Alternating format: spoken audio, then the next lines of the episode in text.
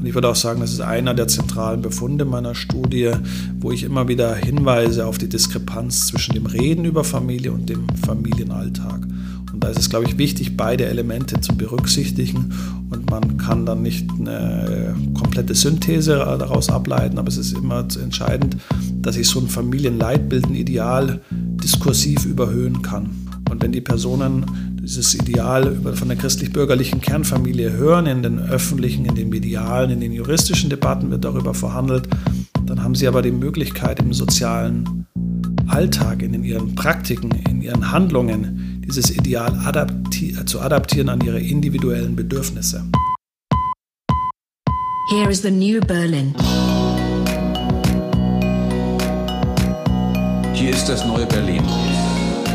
Hallo und herzlich willkommen zur 47. Folge von Das neue Berlin. Wir wollen uns heute mit einer sozialen Sphäre beschäftigen, mit der wir uns, soweit ich mich erinnern kann, überhaupt noch nicht auseinandergesetzt haben in diesem Format, deren Bedeutung für die Moderne aber wohl kaum überschätzt werden kann, nämlich der Familie. Unser heutiger Gast, Christopher Neumeier, ähm, ist Vertretungsprofessor für neuere Sozial-, Wirtschafts- und Technikgeschichte an der Helmut-Schmidt-Universität Hamburg sowie wissenschaftlicher Mitarbeiter am Zentrum für zeithistorische Forschung in Potsdam und hat vergangenes Jahr eine große Studie zur Familie im 20. Jahrhundert mit gleichem Titel veröffentlicht. Christopher Neumeier, herzlich willkommen. Herzlich willkommen, Herr Schwarz. Schön, dass es klappt. Ähm, ich habe schon gesagt, Sie haben eine große Studie über die Geschichte der Familie im 20. Jahrhundert geschrieben. Wir wollen mit Ihnen heute ein bisschen äh, ja, die historischen Wandlungen dieser äh, sozialen Institutionen äh, äh durchgehen oder so ein bisschen ähm, erforschen, erkunden. Nun ist es aber so in der Geschichtsschreibung, man muss immer ein bisschen früher anfangen, als äh, eigentlich äh, der Untersuchungszeitraum notwendigerweise wäre. Ähm, denn die Familie im 20. Jahrhundert ist ja eine moderne Familie, eine Familie, die, äh, wenn man überhaupt im Singular davon sprechen kann, ja ihre Wurzeln im äh, frühen 19. Jahrhundert oder im ausgehenden 18. Jahrhundert hat. Vielleicht können wir erst einmal ähm, ein bisschen entfalten, was eigentlich so eine, ich sage jetzt immer moderne Familie von einer ähm, aus dem 18. Jahrhundert unterscheidet eigentlich. Was entsteht da neu, was passiert da ähm, und was existiert eigentlich vorher für familiäre Formen? Also wenn man in der deutschen Geschichte zurückblickt, dann ist an der Wende zum 18. Jahrhundert ungefähr ähm, das Wort Familie aus dem Französischen ins Deutsche gewandert. Daraus wurde dann Familie. Vorher hat man im deutschen Raum vom ganzen Haus gesprochen. Mhm. Damit meinte man eine Gemeinschaft von Personen, die unter einem Dach gearbeitet, gelebt und gegessen haben.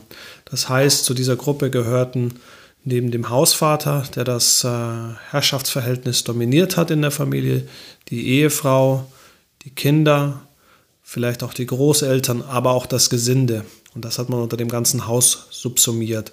Und diese vormoderne Familienform, äh, an dessen Stelle ist im Laufe des 19. Jahrhunderts eine moderne Familie getreten. Und unter moderner Familie meint man im Prinzip ein verheiratetes, heterosexuelles Ehepaar, das mit gemeinsam gezeugten Kindern unter einem Hausdach oder unter, in einem Haus lebt oder in einer Wohnung.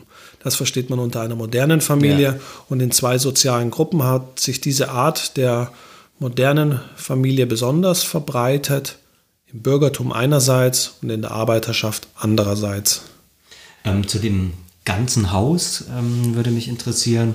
Ähm, heißt das dann, dass da die Ehe auch sozusagen nicht so der zentrale das zentrale Moment war, sondern es schon Ehe gab, das wäre sozusagen die ja. eine Frage, und ob sie quasi eher eingefügt war eben in ja, verschiedener Form ähm, des Zusammenlebens. Also im Regelfall war schon die Ehe die zentrale Voraussetzung. Man muss aber auch berücksichtigen, dass bis ins 19. Jahrhundert in Deutschland sehr restriktive Heiratsbeschränkungen gegolten haben.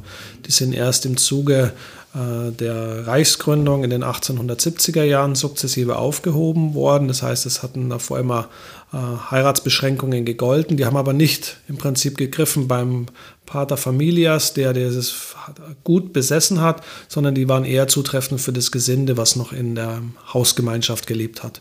Also da hatte der Mann zum Beispiel, der Geselle nicht genügend Einkommen, um eine Familie zu ernähren. Und in solchen Fällen war dann in meisten Fällen eine Eheschließung untersagt von Seiten des Staates.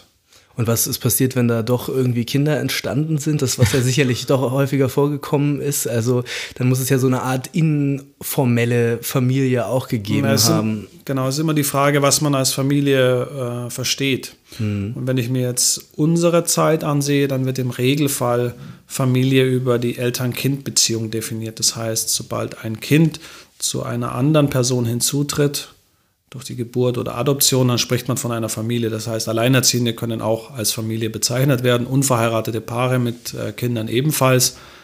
Im 18. und 19. Jahrhundert hat man die im Regelfall nicht als Familie äh, bezeichnet. Als Familie galten äh, verheiratetes Ehepaar. Und da sieht man schon, dass damals nach dem allgemeinen öffentlichen Verständnis Ehe konstitutiv war für eine Familie, aber dass es in den sozialen Praktiken eben davon abweichende Formen gegeben hat.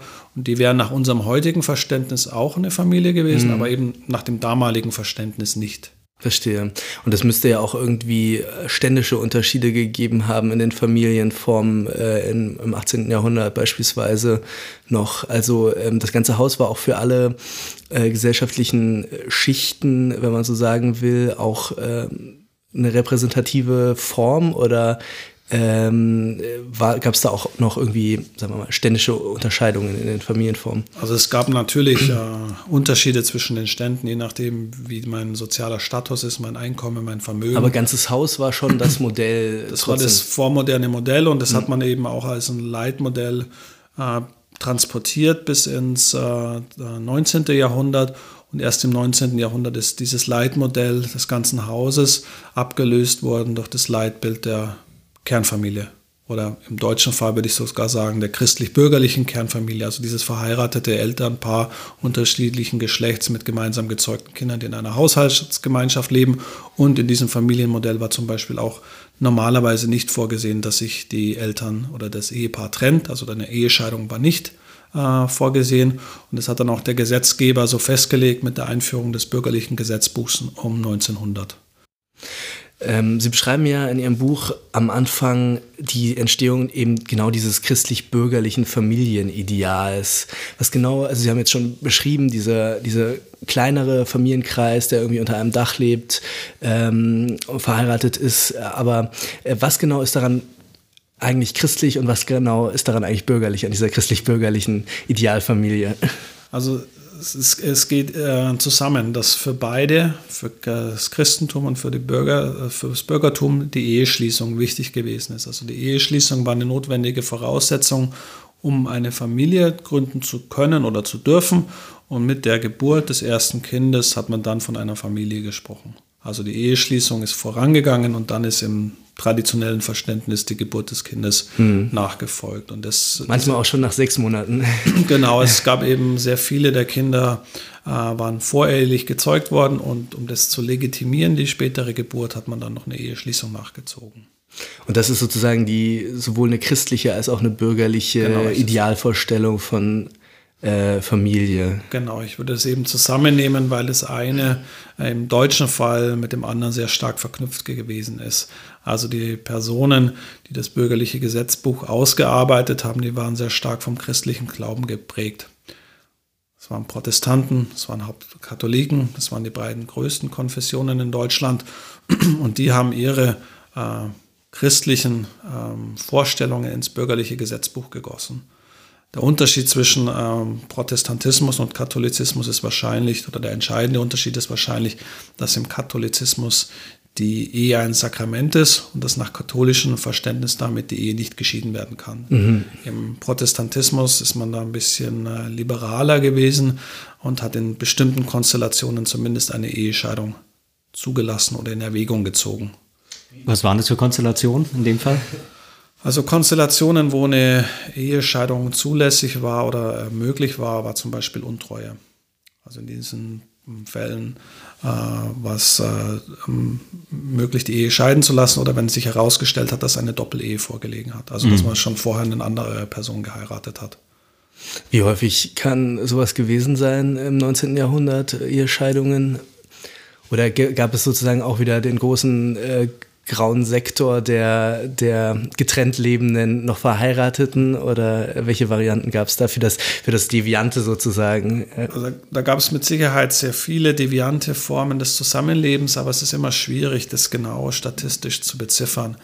Und es liegen zumindest Zahlen vor, die besagen, dass äh, die nicht-ehelichen Quote im Deutschen Kaiserreich um die 10 Prozent gelegen habe. Das sind Schätzungen, und zwar bei der Erstgeburt. Äh, das heißt, 10 Prozent der erstgeborenen Kinder sind außerhalb einer ehelichen Gemeinschaft geboren worden. Mhm. In Berlin, so hat man geschätzt, um 1913 könne sogar eine unehelichen Quote bei der Erstgeburt von 25 Prozent vorliegen. Das heißt aber nicht, dass diese Kinder nicht später in einer ehelichen Gemeinschaft aufgewachsen sind, weil man konnte auch nach der Geburt des Kindes noch heiraten. Da gibt es dann wieder keine eindeutigen Zahlen. Mhm. Und wenn ich mir anschaue, wie viele Personen verheiratet, unverheiratet und geschieden äh, oder verwitwet gelebt haben, dann sieht man, dass am Anfang des 20. Jahrhunderts ähm, ungefähr 40 Prozent äh, der Erwachsenen äh, verheiratet gelebt haben.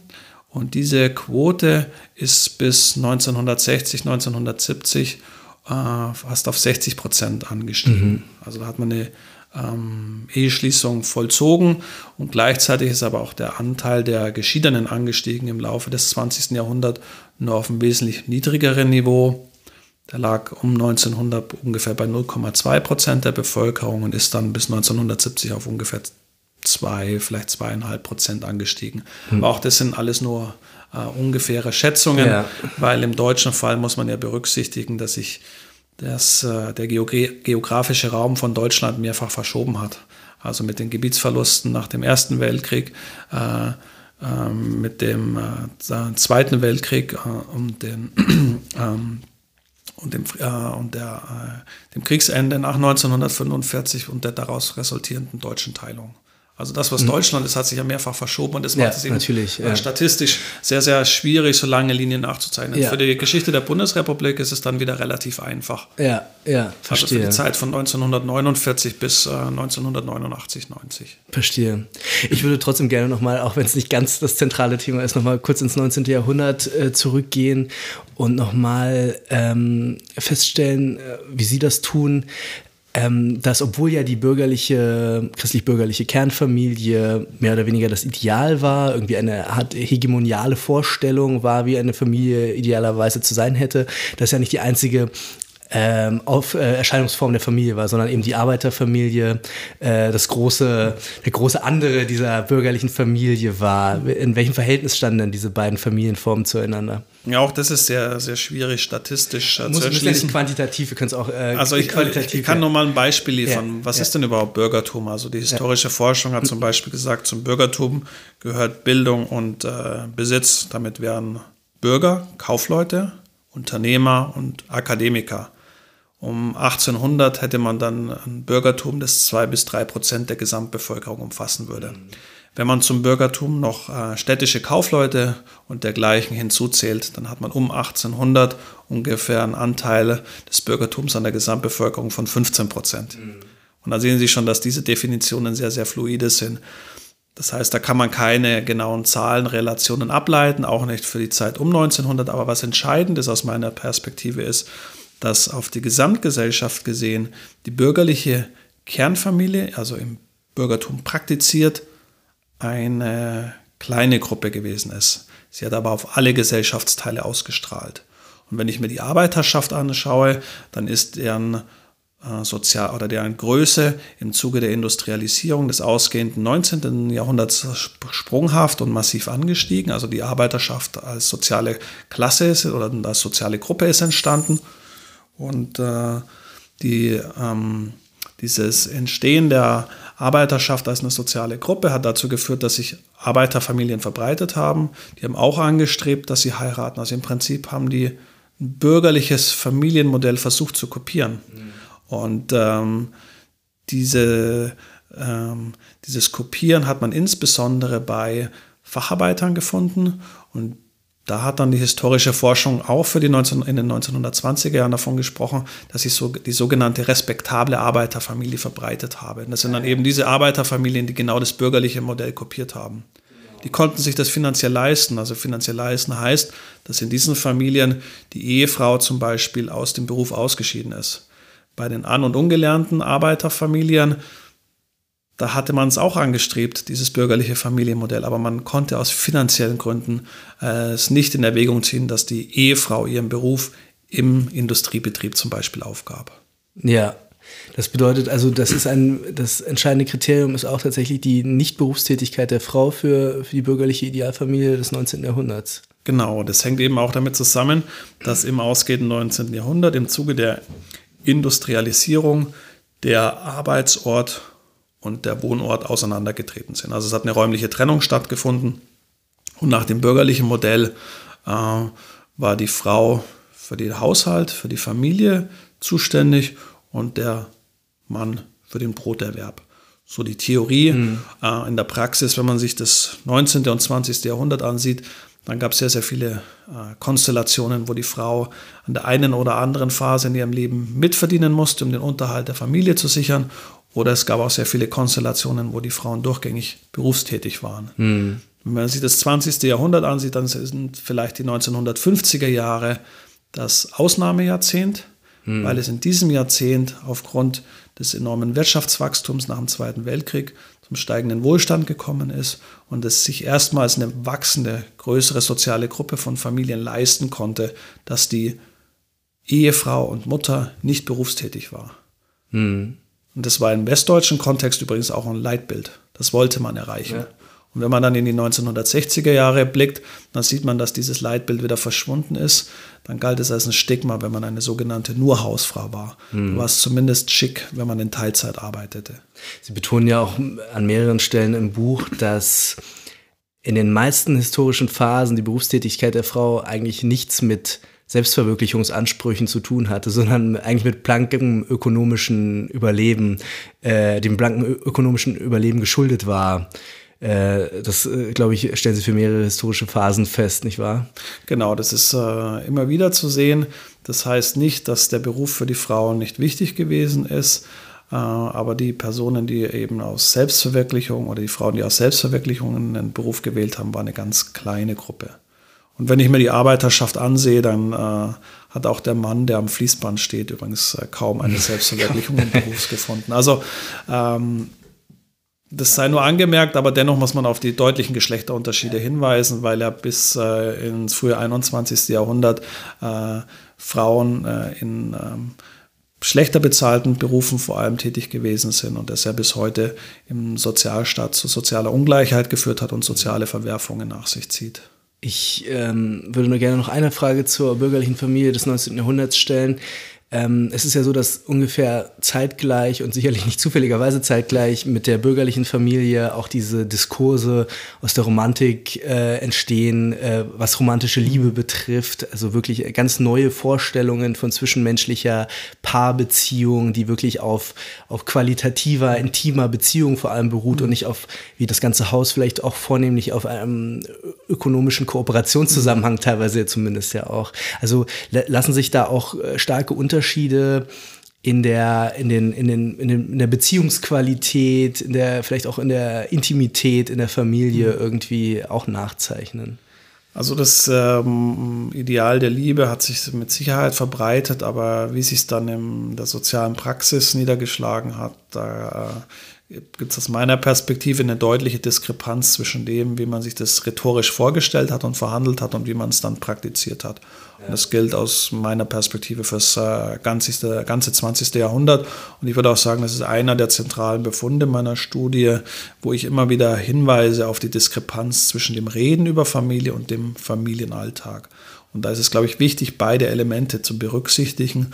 Und man kann dann nicht eine komplette Synthese daraus ableiten, aber es ist immer entscheidend, dass ich so ein Familienleitbild, ein Ideal diskursiv überhöhen kann. Mhm. Aus verschiedenen Gründen mache ich das.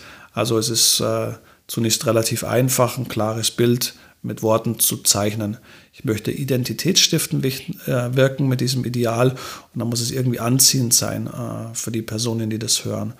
Und wenn die Personen dieses Ideal von der christlich-bürgerlichen Kernfamilie hören, in den öffentlichen, in den medialen, in den juristischen Debatten wird darüber verhandelt, dann haben sie aber die Möglichkeit im sozialen Alltag, in ihren Praktiken, in ihren Handlungen dieses Ideal adapti zu adaptieren an ihre individuellen Bedürfnisse.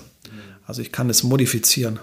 Und das ist ja gerade das Attraktive, dass ich mich diskursiv zum Ideal der christlich-bürgerlichen Kernfamilie bekennen kann, dass ich es aber in meinem Familienleben nicht notwendigerweise eins zu eins umsetzen muss. Und ist es dann also wie könnte man dieses Verhältnis eben von diesen diskursiven Ansprüchen, Idealisierungen oder wie auch immer, dass äh, man das dann im Einzelfall sieht und der Praxis sehen? Also ist das quasi diese Adaption, ähm, dass es diese Diskurse gibt, dass man auch um diese Ideale weiß, sie auch anstreben kann, aber dann auch gleichzeitig sagt, man muss sie nicht anstreben? Oder ist es eher so, dass es sozusagen diese Kulisse gibt, wo man die Vorstellung hat, so war das und tatsächlich, wenn man dann eben ähm, ja, historisch reinschaut, dann war das in Wirklichkeit ganz anders, aber über vieles durfte nicht gesprochen werden. Also wie kann man sozusagen das Verhältnis von diesen Diskursen und der Praxis beschreiben? Also dass es eine Diskrepanz gegeben hat und dass es soziale Gruppen gegeben hat, die es versucht haben, diese Diskurse zumindest in Teilen umzusetzen oder sich diesen Diskursen anzunähern. Es gab aber auch soziale Gruppen, die haben es offen abgelehnt. Mhm. Das kann man am besten vielleicht im 20. Jahrhundert an den nichtehelichen Lebensgemeinschaften durchdeklinieren. Mhm. Das ist eine soziale Gruppe, die erst in den 1970er Jahren aufgekommen ist, die dann äh, angewachsen ist in zwei Varianten, einmal ohne Kind und einmal die Variante mit Kind.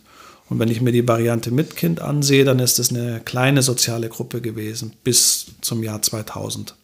Wenn ich mir die Debatten um diese äh, nicht ehelichen Lebensgemeinschaften ansehe, dann meint man, es sei diese Gruppe auf einmal allgegenwärtig, würde dieses traditionelle Familienverständnis über den Haufen werfen. Mhm. Diese Befürchtungen kamen auf von Seiten der CDU, von Seiten der katholischen Kirche und auch die SPD hat diskutiert, ob man diese nicht-ehelichen Lebensgemeinschaften überhaupt als eine Familie bezeichnen könne. Ja. Das ist allgemein verhandelt worden, aber es ist eine kleine Gruppe gewesen. Also man muss erstmal dieses, äh, dieses Phänomen berücksichtigen, man muss aber auch äh, zur Kenntnis nehmen, dass die kleine Gruppe massiv angewachsen ist. Eine mhm. Verzehnfachung, eine Verfünfzehnfachung in zehn Jahren. Ab wann? Ab den 1970er bis zu den 1980er Jahren. Das mhm. haben sozialwissenschaftliche Studien und Studien des Familienministeriums immer wieder betont, dass es da massive Zuwachsraten gegeben hat. Und diese Studien haben auch untersucht, wie diese nicht-ehelichen Lebensgemeinschaften leben. Denn von der Seite der katholischen Kirche und der Union hat man ihnen ja vorgeworfen, sie würden stehen für Bindungslosigkeit, mhm. für Treulosigkeit, sie würden die Familie äh, im Prinzip ablehnen. Wenn ich mir ansehe, wie diese nicht-ehelichen Lebensgemeinschaften ihren Alltag verstanden haben, dann hat erstmal eine Gruppe sich dazu bekannt, dass man dieses unverheiratete Zusammenleben als eine Probephase begriffen hat. Man hat nicht ausgeschlossen, dass man später mal heiratet, wenn es mhm. denn klappt. Eine zweite Gruppe hat unverheiratet zusammengelebt, nachdem sie sich haben scheiden lassen. Auch mhm. hier war es nicht ausgeschlossen, dass sie jemals wieder heiraten. Also sie haben es zumindest potenziell in Betracht gezogen. Mhm. Und die dritte äh, Gruppe von nicht-ehelichen Lebensgemeinschaften, die haben sich bewusst für das unverheiratete Zusammenleben als eine Alternative zur christlich-bürgerlichen Kernfamilie verstanden. Für sie war eine christlich-bürgerliche Kernfamilie eine Herrschaftsform, wo der Ehemann dominiert über die Ehefrau. Das hat man abgelehnt. Man wollte gleichberechtigt partnerschaftlich zusammenleben. Und in diesen sozialen Beziehungen waren Treue, Liebe, Zuneigung, Vertrauen wichtige Elemente, also dieselben Elemente, die man auch bei einer christlich-bürgerlichen Kernfamilie gefunden hat. Und da sieht man schon, dass man nicht, ähm, welche Diskrepanzen es zwischen dem Reden und äh, den sozialen Praktiken gegeben hat. Und ähm, schwierig war es bei meiner Studie, äh, solche Diskrepanzen für die erste Hälfte des 20. Jahrhunderts als ein soziales Massenphänomen überhaupt aufzuspüren, weil mhm. es eben kaum äh, wissenschaftliche Untersuchungen gegeben hat. Also wurden die wissenschaftlich unsichtbar gemacht quasi, dadurch, dass sie nicht erhoben wurden, oder sind sie tatsächlich auch nicht so verbreitet gewesen? Also es gibt ein paar Studien aus den 1920er Jahren und in diesen Studien hat man äh, untersucht, wie Personen zusammengelebt haben und hat man gesehen am Beispiel eines Berliner Hauses, dann hat man dieses Haus untersucht, in dem, glaube ich, fast 100 Personen äh, gelebt haben, äh, dass es da verheiratete Paare gegeben hat, unverheiratete Paare, geschiedene, verwitwete, unverheiratet Zusammenlebende, äh, äh, die äh, noch in einer anderen ehelichen Beziehung gewesen sind, also Konstellationen, wie man es heute auch erwarten würde. Mhm. Aber man hat eben keine Statistiken, äh, dazu präsentieren können, wie sich das im äh, Deutschen äh, Reich damals äh, insgesamt verhalten hat. Das ist eine einzelne Momentaufnahme, die ich habe. Mhm. Und dann kann ich eben aufzeigen, dass es unterschiedliche Formen des Zusammenlebens nicht erst in der zweiten Hälfte des 20. Jahrhunderts, sondern schon in der ersten Hälfte des 20. Jahrhunderts gegeben hat, wenn gleich auf einem niedrigeren Niveau. Das muss man immer berücksichtigen. Ähm, Bevor wir jetzt ins 20. Jahrhundert gehen, glaube ich, ähm, will ich noch einmal einen Versuch machen, oder waren, sind wir im Prinzip schon, ich will trotzdem noch den Versuch machen, äh, eigentlich fast an, an den Anfang zurückzugehen, nämlich nochmal zu fragen, was ist eben der Unterschied zu dem ganzen Haus. Ähm, so wie ich das verstanden habe, ähm, jetzt wurden schon die Arbeitsformen so ein bisschen angesprochen, ähm, je nachdem, ähm, wie auch immer die dann auch da empirisch verteilt waren. Aber äh, um das Problem nochmal irgendwie klar zu machen, ähm, was sich sozusagen in der modernen Familie äh, sowohl in proletarischer als auch eben der bürgerlichen Ausformung und dann eben vor allem in der ja, Wandlungsgeschichte des 20. Jahrhunderts abzeichnet, ist das so ein Problem von Arbeitsteilung in gewisser Weise, ähm, wo das ganze Haus nicht vollständig, aber doch relativ äh, subsistent irgendwie existiert hat ähm, und die Arbeitsteilung relativ gering war. Auch deswegen war es eben noch keine, keine ähm, Arbeitsteilung, damit keine Massenproduktion äh, letzten Endes gab. Äh, und damit, das ist nämlich noch nicht gefallen, das wäre auch die Frage, auch kein Unterschied von privat und öffentlich äh, so stark institutionalisiert war. Ähm, weil man wahrscheinlich auch, also stelle ich mir das zumindest vor in den bäuerlichen Familien, wenn man dann so alte Grundrisse sieht, ja alle in einem Zimmer irgendwie äh, gelebt haben, zum Teil noch mit den Tieren so halb unter einem Dach. Ähm, und das ist was, was sich im 19. Jahrhundert ändert, dann natürlich unter den ökonomischen Voraussetzungen ganz unterschiedlich ausgestaltet ist. Auch da leben dann natürlich viele in den Mietskasernen doch wieder in einem Zimmer. Aber wie Sie schon gesagt haben, das ist nichts Selbstverständliches, sondern es wird doch, es ist, es ist trotzdem so die Idee, es soll diese Trennung von, ähm, von privat und öffentlich geben. Es ist auch das Ideal, was, was irgendwie angestrebt wird, auch von Teilen der, der Arbeiterschaft. Und in dieser Frage von, wer gehört ins Private, wer gehört ins Öffentliche. Das ist ja wiederum die Unterscheidung von Mann und Frau, die daran gehangen wird. Und wie ist diese Familie zwischen privat und öffentlich ähm, drin? Wie viel privat kann sie sich leisten und so weiter? Da in so einem Spannungsfeld entwickelt sich das dann im 19. und vor allem im 20. Jahrhundert. Kann man das irgendwie so sagen? Also was schon wichtig ist, dieses Auseinandertreten vom Wohnort und vom Arbeitsort. Mhm. Und dass dies überhaupt es ermöglicht hat oder erlaubt hat, dass äh, sogenannte moderne Familienformen wie die bürgerliche Familie und die Arbeiterfamilie entstanden sind. diese Trennung, diese räumliche Trennung ist ja gerade für diese Familien äh, wichtig gewesen. Für die bäuerlichen Familien, die es ja weiterhin gegeben hat, die sind ja nicht verschwunden. Also ähm, Landwirtschaft war ja noch ein wichtiger Wirtschaftszweig am äh, Wende zum, an der Wende zum 20. Jahrhundert. Für die sind die traditionellen Formen des Zusammenlebens äh, weiterhin äh, existent gewesen. Also dieses Zusammenleben mit dem Gesinde, dieses Zusammenleben mit den Tieren auf einem, auf einem Hof. Ähm, da würde ich schon sagen, dass dieses einen, einen neuen Abschnitt darstellt in der Geschichte der Familie. Ähm, Sie haben jetzt auf die Diskrepanz zwischen Diskursen und Alltagspraktiken hingewiesen. Ähm, jetzt schien mir das so, dass Sie auch die juristischen Diskurse, die juristischen Deklarationen, Normierungen auch unter den Diskursen irgendwie gefasst haben, so ein bisschen. Es sind natürlich auch in dem Sinne Diskurse, als dass da irgendwie was äh, abstrakt verhandelt wird oder was auch immer dann das Kriterium wäre. Allerdings müsste man doch wahrscheinlich schon einen, einen klaren Unterschied äh, einführen zwischen kulturellen Idealen und juristischer Kodifizierung. Also offenbar ist ja mit dem äh, bürgerlichen Gesetzbuch um 1900 tatsächlich die bürgerliche Kernfamilie auch als Ideal irgendwie mit bestimmten Privilegien ausgestattet worden oder äh, zumindest äh, abweichende Formen auch sanktioniert worden. Das ist ja genau der Unterschied äh, zwischen einem kulturellen und einem juristischen Diskurs auch, ähm, wenn man das so grob sagen kann. Ähm, welche, welche Rolle spielt, spielt da wirklich das Juristische auch? Also wurde, wurde vor 1900 äh, überhaupt keine gesetzliche Regelung für das familiäre Zusammenleben äh, vorgelegt? Und welche, welche Zäsur markiert diese, dieses, äh, diese Regelung um 1900? Also in meiner Arbeit unterscheide ich ja bei den juristischen Positionen zwei Aspekte. Einmal dieses Reden um juristische Regelungen mhm. und dann den zweiten Schritt, wenn diese juristischen Debatten rechtlich kodifiziert werden. Mhm. Ähm, es gab rechtliche Bestimmungen, wie das Familienleben auszusehen hatte, schon vor dem bürgerlichen Gesetzbuch. Das allgemeine preußische Landrecht hat es festgelegt. Äh, es gab in den einzelnen deutschen Staaten diese ähm, Heiratsbestimmungen, wo Heiratsbeschränkungen festgelegt worden sind. Also es gab immer einen juristischen Rahmen, in dem man sich bewegt hat. Wichtig war beim bürgerlichen Gesetzbuch aus meiner Sicht zweierlei. Einerseits sind diese unterschiedlichen Formen des äh, Zivilrechts im Hinblick auf die Familie vereinheitlicht worden und dieses bürgerliche Gesetzbuch hat ja im Hinblick auf die Familie äh, in Deutschland im ostdeutschen Fall bis 1965 gegolten, bis das Familiengesetzbuch erlassen wurde.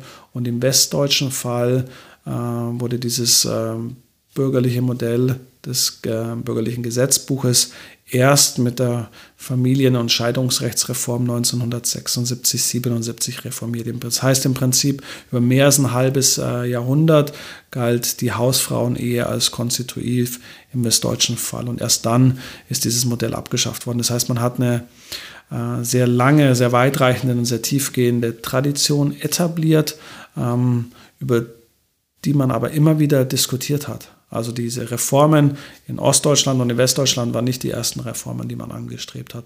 Man hat in den 1920er äh, Jahren zum Beispiel diskutiert, das Scheidungsrecht zu modifizieren. Mhm. Man hat versucht, das ein bisschen auszuweiten, weil man gesehen hat, dass sich Ehescheidung als ein soziales Phänomen verbreitet und dass die rechtlichen Rahmenbedingungen diesem neuen Verhalten nicht gerecht würden. Also was viele Ehepaare zum Beispiel gemacht haben, sie haben einen Schuldtatbestand konstruiert ja, denn nur wenn sich ein Ehepartner schuldig verhalten hatte, war es überhaupt möglich, eine Ehe zu scheiden. Mhm. Hat halt einer von beiden erklärt, er habe Ehe gebrochen, damit lag Untreue vor und damit konnte die Ehe geschieden werden.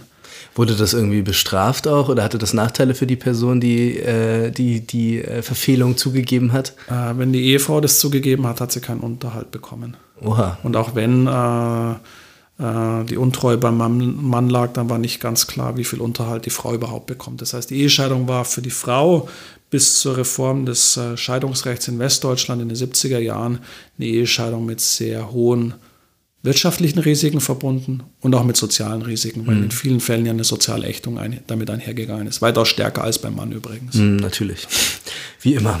Äh, es gab ja sicherlich auch viele ähm, Situationen, viele Fälle, in denen einfach der Mann aus irgendwelchen Gründen gestorben ist oder abhandengekommen ist.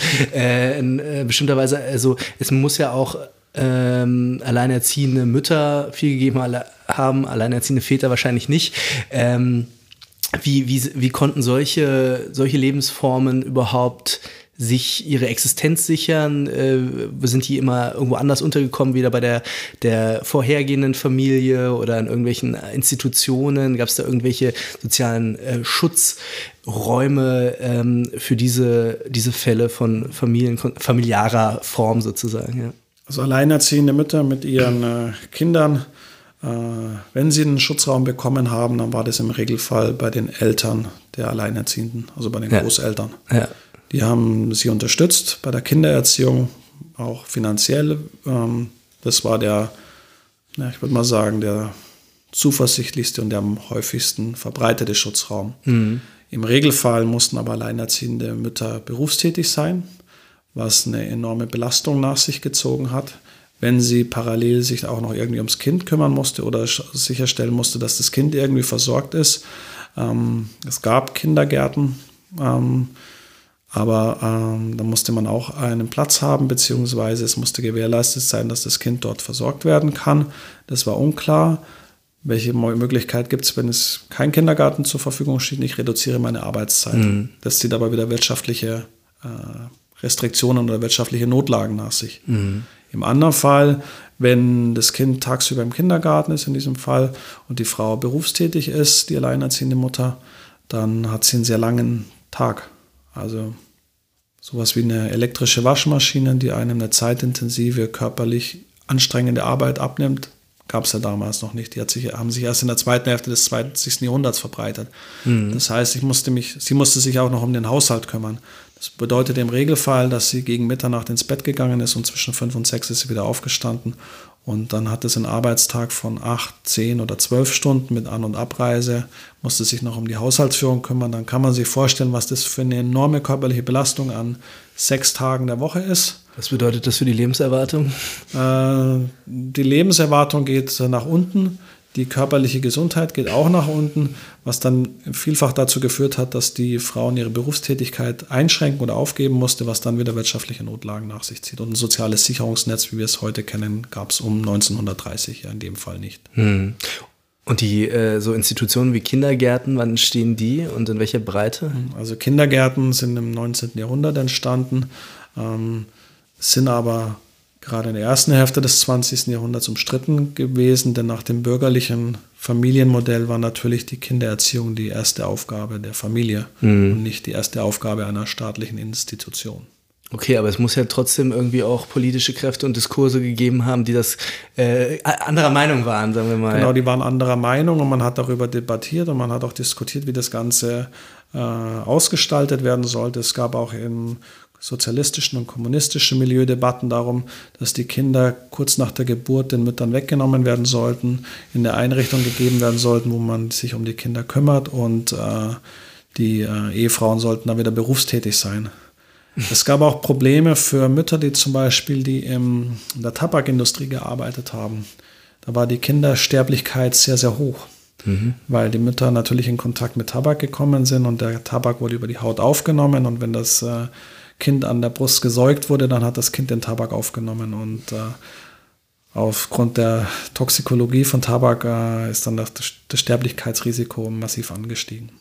Also es gab schon Konstellationen, wo es auch angezeigt war, dass die äh, Frau nicht berufstätig ist, den, wenn, wenn, sie in solchen Risikoberufen gearbeitet hat. Hm. Ähm, es gab auch Konstellationen, äh, wo es unumgänglich war, dass die Frau berufstätig ist, damit die Familie einen Verdienst findet. Dann haben sich andere äh, Personen um die Kinder kümmern müssen, die Großeltern, mhm. in Hausgemeinschaft äh, lebende Personen oder vielleicht ältere Geschwister. Und es gab auch Fälle, in denen Kindergärten existiert haben und man die Kinder dort abgeben konnte. Aber das mhm. war eben kein Massenphänomen, äh, dass Kindergärten zur Verfügung gestanden sind. Man hat eher nach individuellen Alternativen gesucht. Und diese individuellen Alternativen äh, waren, glaube ich, äh, sehr weit verbreitet bei solchen sozialen äh, äh, Problemfällen. Hm. Ähm, ich kann da nur noch mal auf die alleinerziehende Mutter zurückbringen, die ja in vielen Fällen auf die Hilfe ihrer Eltern angewiesen war. Wenn das nämlich vorgelegen hat, dass die Großeltern mitgeholfen haben bei der Kindererziehung und beim Verdienst, dann ist natürlich die wirtschaftliche Notlage der alleinerziehenden Mutter geringer gewesen und es war auch unwahrscheinlicher, dass sie ähm, massiv erkrankt und dann ihren Beruf aufgeben muss. Das heißt, es gab Möglichkeiten, diese Spannungen ein bisschen zu entspannen mhm. oder auseinanderzuzerren. Aber das äh, sind natürlich Phänomene, äh, die nicht darüber hinwegtäuschen sollten, dass äh, alleinerziehende Mütter und auch ihre Kinder äh, wirtschaftlichen Notlagen, sozialen Notlagen und schlechterer Gesundheit in viel größerer Wahrscheinlichkeit ausgesetzt waren als Famili äh, Kinder, die in äh, bürgerlichen Kernfamilien aus wohl, in wohlsituierten Familien aufgewachsen sind. Ich würde gerne nochmal zurück äh, nochmal zu dem BGB. Also so wie das jetzt klang, ist Familie auf jeden Fall, das zieht sich ähm, durch die Jahrhunderte, könnte man fast sagen, durch, äh, immer auch Einzellösungen quasi von Familie zu Familie in unterschiedlichen Ausstattungen mit ähm, ja, Möglichkeiten. Ähm, äh, dennoch, äh, vor diesem Hintergrund ähm, stellt sich für mich die Frage, was war eben in dem Fall das BGB, was war sozusagen die große Leistung? Ähm, also da vielleicht nochmal einmal die Frage, ob man den Vergleich zu anderen Bereichen des BGB oder zu anderen ähm, Gesetzen aus dem Kaiserreich ziehen kann, äh, die auch eine ähnlich lange Wirkung hatten oder ob man im Vergleich äh, ähm, und ob man das überhaupt so äh, quantifizieren kann, äh, im Vergleich, dass doch ein Rechtsgebiet ist, was außergewöhnlich lange gewirkt hat, gerade über die vielen Regime hinweg. Ähm, und genau, eben zweitens die Frage, was war sozusagen das Neue am, am, am Familienrecht im BGB? Also hat das ähm, eben ja das Familienleben irgendwie nochmal also hat das mehr Fälle zum Beispiel abgedeckt? War das in gewisser Weise effizienter als zum Beispiel das preußische Landrecht? Oder, oder war das umfassender, weil es zum Beispiel bestimmte Gewohnheitsrechte äh, ja, abgelöst hat und auch zerschlagen hat zum Teil? Also wie könnte man das nochmal beschreiben, wo man sagt, okay, da beginnt irgendwie auch das 20. Jahrhundert juristisch? Also beim familienrechtlichen Teil des bürgerlichen Gesetzbuches, und das ist auch der einzige Teil des BGBs, mit dem ich mich dezidiert auseinandergesetzt habe, fällt auf, dass es sehr, sehr konservativ angelegt ist. Das heißt, hier haben christliche, ja, protestantische und katholische Vorstellung eine sehr starke Wirkmächtigkeit entfaltet. Das heißt, wenn man jetzt Modernität mit Emanzipation, mit Gleichberechtigung äh, verbindet, dann findet man das im bürgerlichen Gesetzbuch im familienrechtlichen Teil eben nicht, weil die Vormachtstellung des Vaters, des Ehemannes in der Familie zementiert wird, weil die Hausfrauen Ehe festgeschrieben wird, weil die Ehescheidung sehr, sehr restriktiv gehandhabt wird. Äh, und im Fall von Deutschland auch das erste Mal wirklich für das gesamte Reichsgebiet. Also war das davor auch das Recht einfach noch zersplitterter oder? Ähm? Es war halt unklar, wie das äh, Recht dann in den jeweil, von den jeweiligen Gerichten gehandhabt wurde. Hm, hm. Also das bürgerliche Gesetzbuch hat zumindest einen einheitlichen rechtlichen Rahmen äh, vorgelegt. Die Rechtsprechung konnte dann in Berlin eine andere sein als in äh, München oder äh, im Ruhrgebiet. Das konnte natürlich noch abweichen, aber der grobe Rahmen war zumindest abgedeckt mit dem oder abgesteckt mit dem bürgerlichen Gesetzbuch. Und der war äußerst konservativ ausgelegt. Und das ist dann ja auch schon der Grund gewesen, warum man in den 1920er Jahren um eine Reform des Scheidungsrechts gerungen hat, äh, weil man auch äh, gesehen hat, dass es immer mehr Paare gibt, die sich scheiden lassen wollten, aber die konnten das nach den rechtlichen Rahmenbedingungen nicht. Die haben das Gesetz unterlaufen, die haben das Gesetz unterhöhlt. Für die einen war das ein Ausdruck dafür, dass äh, die Gültigkeit, die Legitimität des Gesetzes Gefahr läuft, ausgehebelt zu werden. Für die anderen war es ein Anzeichen dafür, dass die Familie als soziale Institution unter Gefahr sei. Also gerade diese Personen, die eine Ehescheidung abgelehnt haben. Und die haben dann übrigens nochmal dafür plädiert, diese restriktiven Bestimmungen aufrechtzuerhalten, wenn nicht sogar zu verschärfen. Es gab ja aber auch immer neben diesem christlich, eher christlich geprägten konservativen Diskurs ja auch immer gewisse Gegendiskurse. Schon im 19. Jahrhundert zeichnen sie das nach. Das ist da eben zum Beispiel von Engels und wer war das noch? Mehring, glaube ich, oder äh, ähm, eben auch schon tatsächlich auch Überlegungen zur Unterdrückung der Frau in der Familie gab äh, in einem bestimmten Ausmaß. Äh, in den 20er Jahren gibt es äh, eben auch reformerische ähm, Bestrebungen. Dennoch ähm, betonen sie auch zumindest für die 20er Jahre, dass das niemals ähm, die Gleichstellung äh, angestrebt wurde oder nur in allerseltensten Fällen, und, sondern in der Regel eher leichte Verbesserungen der Situation der Frauen äh, inbegriffen hat. Vielleicht können wir diese Linie auch nochmal nachziehen, der eher progressiven ähm, Diskurse. Also im 19. Jahrhundert haben das äh, Karl Marx, Friedrich Engels, äh, äh, und Bebel, August Bebel, Bebel, nicht mehr. Be Bebel verhandelt, also im Prinzip im kommunistischen, äh, sozialdemokratischen Milieu. Und es sind dann auch dieselben Akteure, die in den 1920er Jahren aktiv gewesen sind, also aus demselben Milieu zumindest. Und die haben diskutiert, wie man denn ähm, diese Familienbeziehungen neu ausrichten könne. Denn sie haben natürlich gesehen, dass ihre Klientel aus der Arbeiterschaft vor dem Problem stand, dass der Mann berufstätig ist, dass die Frau berufstätig ist dass die Frau berufstätig ist und sich um die Haushaltsführung und die Kindererziehung kümmern muss. Das führt natürlich auch für verheiratete Ehefrauen eine enorme körperliche, zeitliche Belastung nach sich. Da versucht man das äh, zu entspannen, dieses Konfliktpotenzial.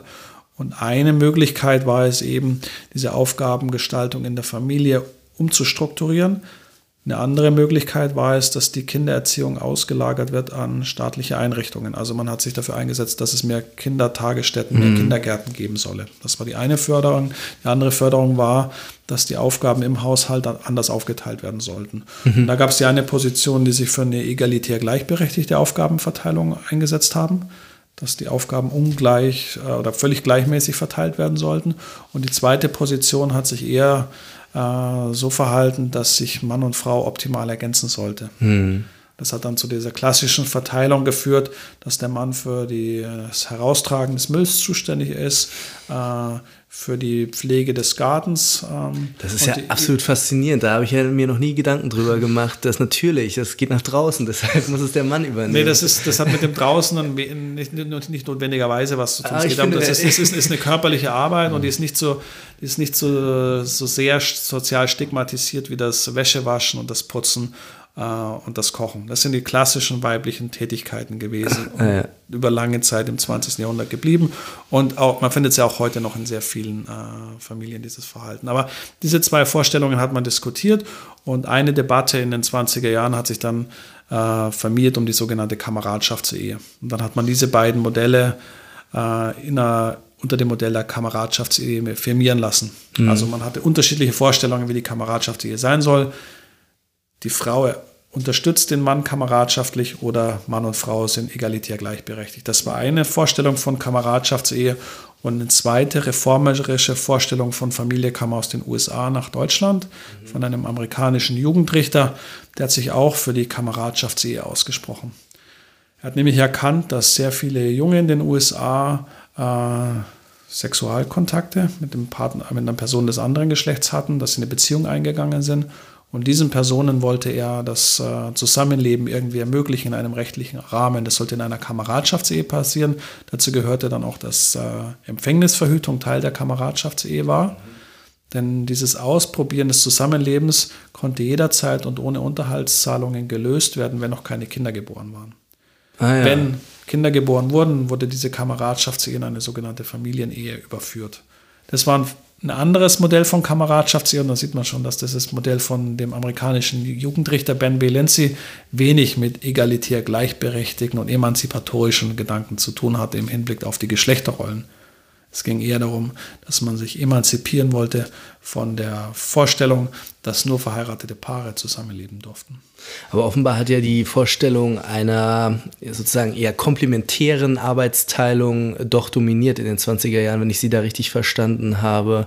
Oder war, war, gab es dann tatsächlich doch irgendwie einen gleichwertigen Zweig, der tatsächlich wirklich die die egalitäre Ehe äh, vorgeschlagen hat? Es war eine kleine Randerscheinung im äh, in der öffentlichen Debatte.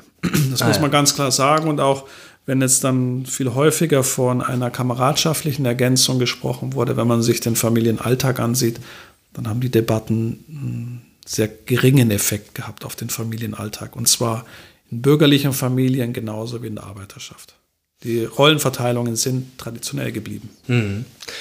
Nun haben wir ja im 20. Jahrhundert auch zwei, sagen wir mal, aus äh, aus theoretischer Sicht sehr, sehr interessante Einschnitte sozusagen, die beiden Weltkriege, äh, vor allem im, äh, in Bezug auf den zweiten, glaube ich, äh, betonen sie auch, wie dann ähm, tatsächlich in den Familien ja eben die Abwesenheit der Väter, die teilweise auch nicht wiedergekehrt sind, ähm, auch eine natürlich die notwendigerweise die familiäre Arbeitsteilung äh, umstrukturiert haben. Ich vermute, es gibt aber auch ähnliche Famili äh, Phänomene nach dem Ersten Weltkrieg. Hat das irgendeinen einen Einfluss äh, längerfristiger Art auf die soziale Arbeitsteilung gehabt, dass nach, äh, nach Kriegen immer ähm, äh, Frauen in, in bestimmten Bereichen tatsächlich mehr Verantwortung übernehmen mussten und konnten? Oder ist das, waren das immer nur ähm, als katastrophal empfundene Übergangszeiten, die dann schnell wieder in die gute bürgerliche Ordnung überführt werden mussten? Also es gab Fälle, in denen die Frau ähm, sich sehr schnell an diese neue Aufgaben Verteilung gewöhnt hat. Die hat es sehr geschätzt, dass sie mehr Einfluss hatte, mehr Gewicht. Es gab auch Frauen, die waren sehr unglücklich über diese Veränderung die haben sich so eine Rückkehr zu traditionellen Rollen gewünscht. Da gibt es, wie gesagt, keine pauschale Antwort.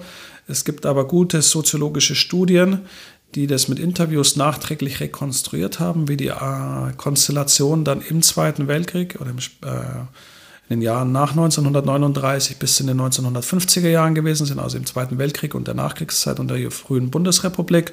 Und da hat sich dann gezeigt, dass dieser Aufgabengewinn der Frauen dann in den 50er Jahren sukzessive zurückgedrängt worden sind. Das heißt, diese vermeintlichen emanzipatorischen Effekte hat man wieder zurückgedreht. Mhm. Man kann eher von der Restauration mhm. der traditionellen äh, Kernfamilie oder der christlich-bürgerlichen Kernfamilie in den 1950er Jahren sprechen. Das ist ganz interessant, dass die 50er Jahre ja für die, für die erste Zeit in der Bundesrepublik und vielleicht auch noch sehr, sehr lange in bestimmten Milieus wirklich äh, eine enorme prä kulturelle Prägekraft hatte, was Idealvorstellungen von Familienkonstellationen und vielleicht auch von ökonomischer äh, Situation, äh, äh von irgendwie einfach allgemein kulturellen Leitvorstellungen hatte.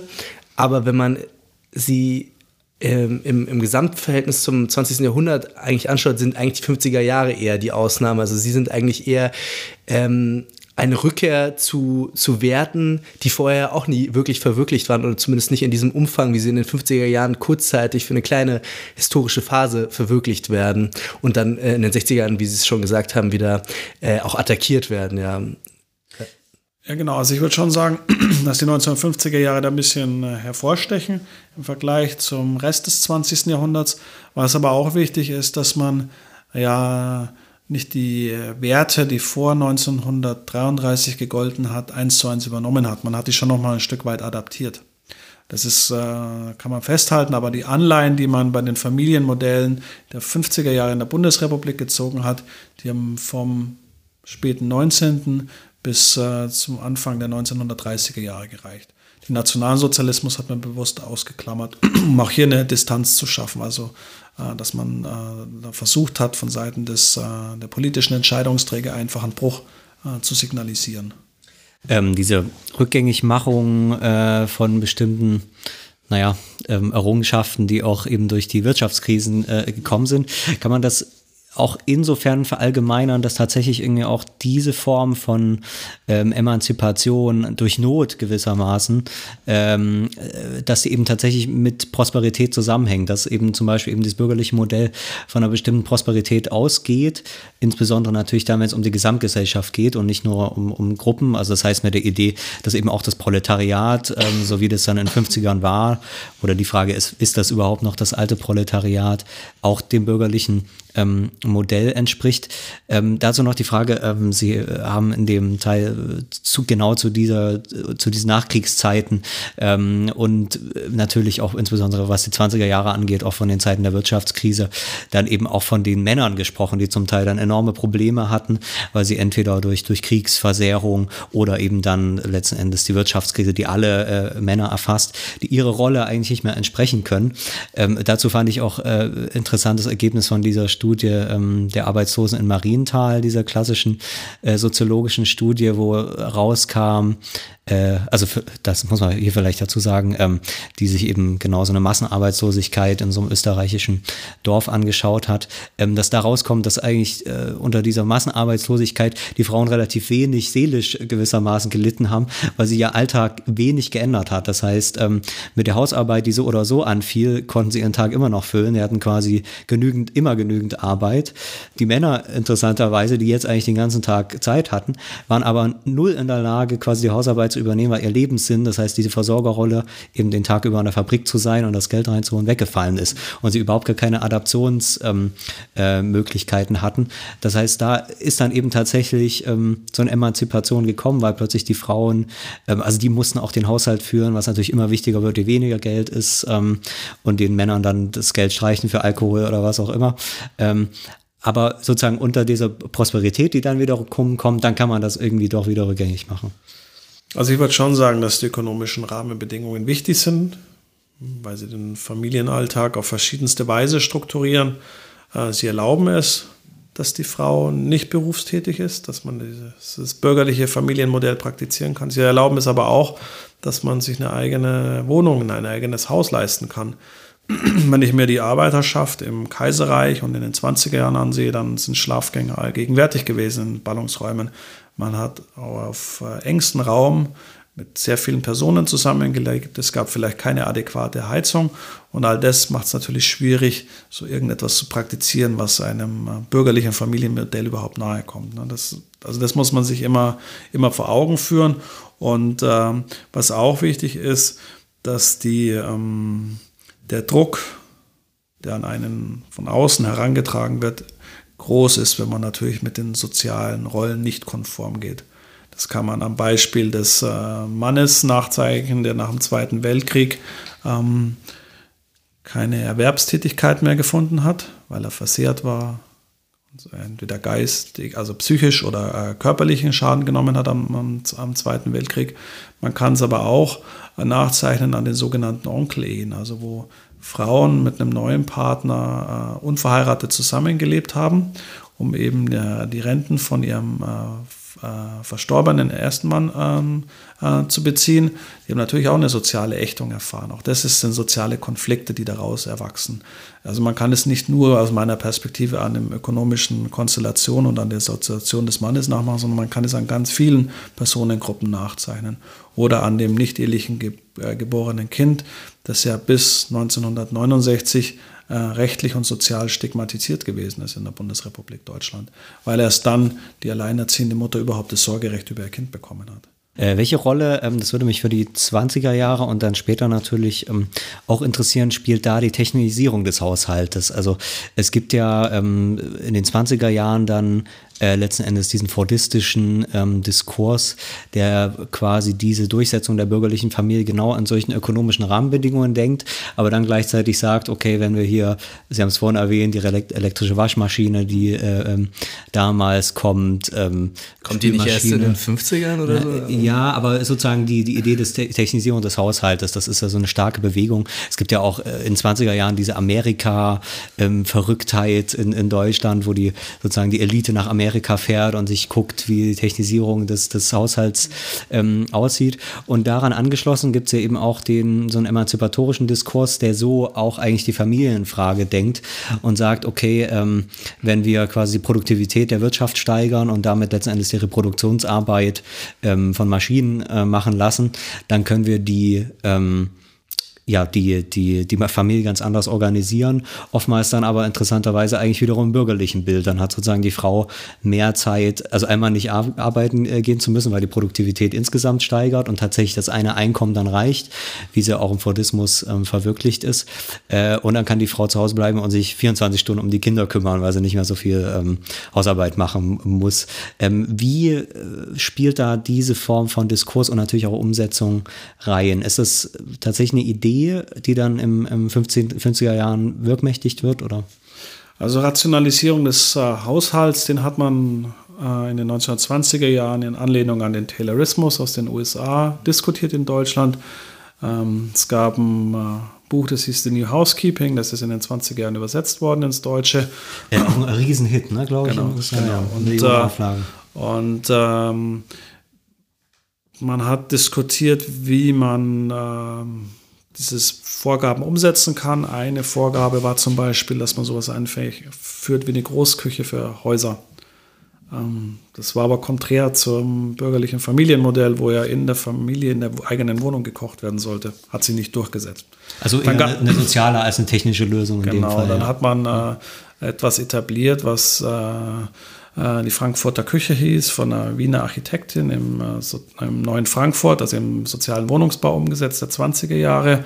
Ähm, diese rationalistisch oder rational äh, konstruierte Küche orientierte sich an den Bewegungsabläufen von Schiffsküchen. Sie adaptierte tayloristische Modelle, galt als die erste moderne Küchenform überhaupt, hat sich in in den Frankfurter Wohnungen zumindest umgesetzt und war dann später in den 50er und 60er Jahren eine Vorlage für die moderne Einbauküche. Also diese Technisierung hat, es immer, äh, hat man immer verhandelt auf verschiedenen Ebenen.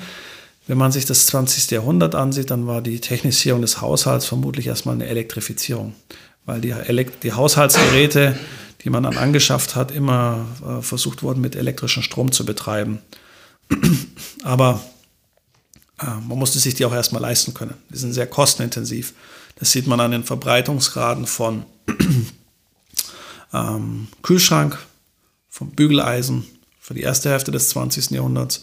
Während es in vielen deutschen Haushalten Bügeleisen gab, die elektrisch funktioniert haben, gab es kaum einen größeren Umfang an Haushalten, die sich einen Kühlschrank leisten konnte. In den USA war der in der ersten Hälfte des 20. Jahrhunderts viel weiter verbreitet, auch weil der wirtschaftliche Wohlstand ein anderer und das Einkommen anderes gewesen ist. Elektrische Kühlschränke kommen dann erst in der Bundesrepublik der 60er Jahre massenhaft auf. Ähm, Waschmaschinen äh, nochmal ein bisschen später, also zeitlich versetzt. Und jetzt wird immer debattiert, dass diese technischen Geräte natürlich eine Erleichterung nach sich ziehen. Und am besten kann man das, glaube ich, am Beispiel der Waschmaschine durchdeklinieren. Also das Waschen am Waschbrett ist eine körperlich anstrengende Aufgabe die fällt weg mit einer Waschmaschine. Die waren erstmal handbetrieben, später elektrisch betrieben. Ähm, dann ist diese körperliche, physisch anstrengende Aufgabe weggefallen. Zeitintensiv ist es nach wie vor gewesen, weil es dauert ja, bis so eine Waschmaschine durchgelaufen ist. Dann muss die Wäsche aufgehangen werden, dann muss sie gebügelt und zusammengelegt werden. Ähm, das muss berücksichtigt werden. Der Zeitaufwand fürs Waschen ist aber durch der moderneren Waschmaschinen dann äh, sukzessive zurückgegangen. Aber die Anforderungen an Hygiene haben sich verschoben man wäscht jetzt öfters. Damit sind diese zeitlichen Einspareffekte zurückgegangen. Also es gab ein Einsparpotenzial bei harter körperlicher Arbeit in einigen Bereichen, aber einen realen Zeitersparnis hat es äh, nicht erbracht. Und es haben äh, soziologische Studien genauso wie historische und technikhistorische Studien für Deutschland und für die USA nachgewiesen. Gilt das ganz allgemein für alle technisierten Haushaltsbereiche, dass dort keine Zeitersparnis? In der Summe gibt es keine Zeitersparnis, ja. Oder kaum Zeitersparnisse. Und es ist auch immer die Frage, wie messe ich denn so Zeitersparnisse? Ne? Das ist ja, wird ja mit Umfragen erhoben. Ich glaube, neuere Forschungen haben dann Armbänder, wo der Proband draufklicken muss, wenn er sich um Hausarbeit kümmert, um Freizeit oder um Kindererziehung, um das irgendwie zeitlich messen zu können bei so Zeitbudgets. Also da, da muss man auch genau gucken, wie das methodisch erhoben wurde. Aber tendenziell haben Technikhistorikerinnen in ihren Studien darauf hingewiesen, dass es real keine oder kaum eine Zeitersparnis gegeben hat, gerade weil sich eben diese Anforderungen verändert haben. Hm. Das heißt also, dieser tayloristische Diskurs, der ja sozusagen von so einer Art Identität von Reproduktionstätigkeiten ausgeht, zum Beispiel eben Wäsche waschen und das hat vorher zwei Stunden gedauert und jetzt ähm, dauert es nur noch fünf Minuten ein- und ausräumen und den Rest macht die Maschine.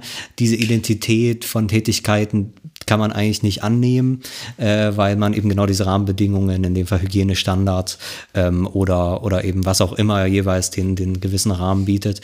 Und es ist eigentlich eher dann sozusagen die soziale Form, die dann eben ähm, äh, wiederum sicherstellt, dass zum Beispiel solche äh, Zeiten, sozusagen Lebenszeit letzten Endes, die an Reproduktionstätigkeiten stattfindet, egal ob jetzt mit oder ohne Waschmaschine, dass die relativ stabil bleibt, erstaunlicherweise. Ja, also man, es ist ja immer generell schwierig, ich ändere einen Faktor und wie verändern sich denn die anderen Faktoren? Mhm. Man hat eine Vorstellung, wie das denn sein wird und man bekommt dann von der sozialen Praxis im Regelfall gezeigt, dass es äh, völlig unklar ist, ob diese Prognosen überhaupt eintreten. Mhm. Also ja. wenn ich jetzt äh, mehr Freizeit bekomme und weniger Zeit in meiner Fabrik verbringen muss, nutze ich dann die Freizeit produktiv. Also ein Argument war ja, dass man dann auch produktiv mit der Freizeit umgeht. Was heißt dann produktiv dann auch erstmal? Irgendwas oder? Produktives erzeugt, also dass mhm. man sich im Gartenarbeit kümmert, mhm. dass man dann faulenzt und nichts macht, war ja in vielen dieser Debatten kaum vorgesehen. Ja. In der Ökonomie sagt, spricht man auch manchmal vom Rebound-Effekt bei so bestimmten Wachstumsdynamiken und Effizienzgewinnen bei Energieersparnissen zum Beispiel. Da gibt es auch dieses ähnliche Phänomen, dass immer mehr Energie verbraucht wird, obwohl die Energieeffizienz auch immer weiter steigt äh, und da aber jede, jeder Effizienzgewinn immer wieder durch einen Mehrverbrauch ausgeglichen wird. Das ist eine ganz interessante Parallele. Das gibt es auch beim Pkw. Also die ah, ja. heutigen Motoren sind ja wesentlich sparsamer als in den 70er Jahren, aber die Autos sind auch wesentlich größer, die Motoren sind wesentlich leistungsstärker und ich habe viel mehr elektrische Gadgets eingebaut, von einer High-End-Stereoanlage mit riesengroßen Boxen bis hin zu einer Klimaanlage, die ziehen alle Leistung und damit steigt der Verbrauch wieder an. Ja. Und gleichzeitig fahre ich ja wahrscheinlich mehr Kilometer als in den 1970er Jahren, was dann effektiv zu mehr Verbrauch an Energie führt. Ich würde gerne noch zu einem anderen Thema kommen. Ähm, wir haben ja in der zweiten Hälfte des 20. Jahrhunderts nun auch nicht nur die BRD, sondern auch die DDR und äh, damit die sozialistische Familie im weitesten Sinne als Idealvorstellung äh, in einem Staat, der auch die Gleichstellung der Frau äh, relativ hoch stellt, zumindest nominell, zumindest äh, vom Diskurs her. Ähm, wie sieht es da aus? Also die Berufstätigkeit, äh, das schreiben Sie in der DDR, ist äh, bei den Frauen deutlich höher. Ähm, es gibt auch ähm, ein, ein umfassenderes Netz der Kinderbetreuung, glaube ich. Äh, aber führt das tatsächlich zu einer ähm, verbesserten ähm, Situation der Frau in der Familie in der DDR? Wie lässt sich das beschreiben?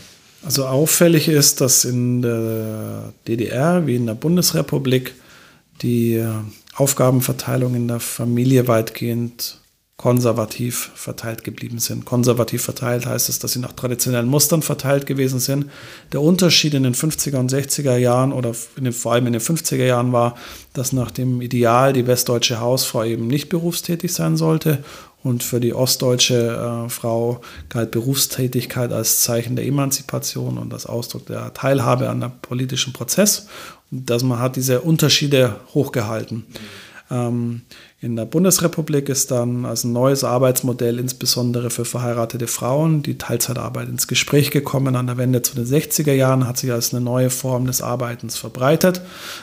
In der DDR hat man gesehen oder haben die Frauen gesehen, dass sie ähm, arbeiten gehen mussten, Vollzeit, dass zwar die Kinderbetreuungsstätten ausgebaut worden sind, aber dass sie in der DDR nicht flächendeckend vorhanden gewesen sind bis äh, zum Ende des äh, DDR-Regimes in den 80er Jahren. Insbesondere im Kita-Bereich, im Kindergartenbereich war die äh, Lage ein bisschen besser. Das heißt, das hat Probleme in den Familien nach sich gezogen, weil man irgendwie die Kindererziehung regeln musste. Was dann die Frauen in Ostdeutschland vielfach gemacht haben, ist, sie haben ihre Berufstätigkeit, ihre Stundenzahl reduziert. Sie sind auch in Teilzeit äh, gewechselt, um eben Beruf und Familie besser miteinander vereinbaren zu, zu können. Und es hat natürlich von Seiten äh, der SED-Regierung äh, Widerstand nach sich gezogen, weil es nicht mit den politischen Vorgaben äh, äh, deckungsgleich gewesen ist. Ähm, also das verweist schon darauf, dass sich diese Gleichberechtigungsvorstellungen nicht haben völlig realisieren lassen in der Familie. Und wenn ich mir den Gesetzestext des Familiengesetzbuches der DDR aus dem Jahr 1965 ansehe, dann ist dort auch geregelt, dass die Frau ihr Leben so gestalten muss, dass sie Beruf und Familie miteinander vereinbaren kann. Vom Ehemann wurde das nicht äh, in der Form gefordert. Aber führt das dann de facto dazu, dass im Prinzip die Frauen dann äh, eher einen Zwölf-Stunden-Tag äh, hatten und äh, als, äh, also realistisch gesprochen an Arbeitsstunden sozusagen, also man, das kann man ja schon irgendwie einigermaßen quantifizieren, wenn man Reproduktionsarbeit und äh, Berufstätigkeit äh, übernehmen muss, dann, äh, dann führt das doch zwangsläufig dazu, dass es eigentlich eine, also Arbeitspensen ähm, gibt, wie, wie man sie schon aus vom Anfang des 19. Jahrhunderts kennt oder so. Ja, die, die, die Arbeitszeitbelastung war natürlich enorm. Das haben ja auch Zeitbudget-Studien nachgewiesen, aber das galt ja im, ähm, im westdeutschen Fall für berufstätige äh, Ehefrauen oder für berufstätige Mütter ebenfalls. Ja. Ähm, jetzt haben wir ein bisschen den die Nazi-Zeit äh, und den Zweiten Weltkrieg übersprungen. Wie sind denn, ähm, also vielleicht, das ist sozusagen eine Frage, was eigentlich dieses Nazi-Regime mit der Familie gemacht hat, sowohl natürlich eine, äh, auch da wieder ideologisch und dann, wie es eben tatsächlich aussah. Äh, und dann zweitens, aber da können wir, kann ich auch noch mal, noch mal einhaken, äh, wie dann natürlich die beiden neuen deutschen Staaten damit umgegangen sind, was da passiert ist. Kommen wir vielleicht erstmal also Nazi-Zeit als solcher. Also im Nationalsozialismus hat die Familie eine entscheidende Rolle gespielt bei der Herrschaftssicherung. Ähm, war eine wichtige soziale Institution und gleichzeitig wollte natürlich das NS-Regime verhindern, dass der Familienalltag unabhängig von den Vorstellungen des Regimes gelebt werden konnte. Das heißt, man hat versucht zu intervenieren.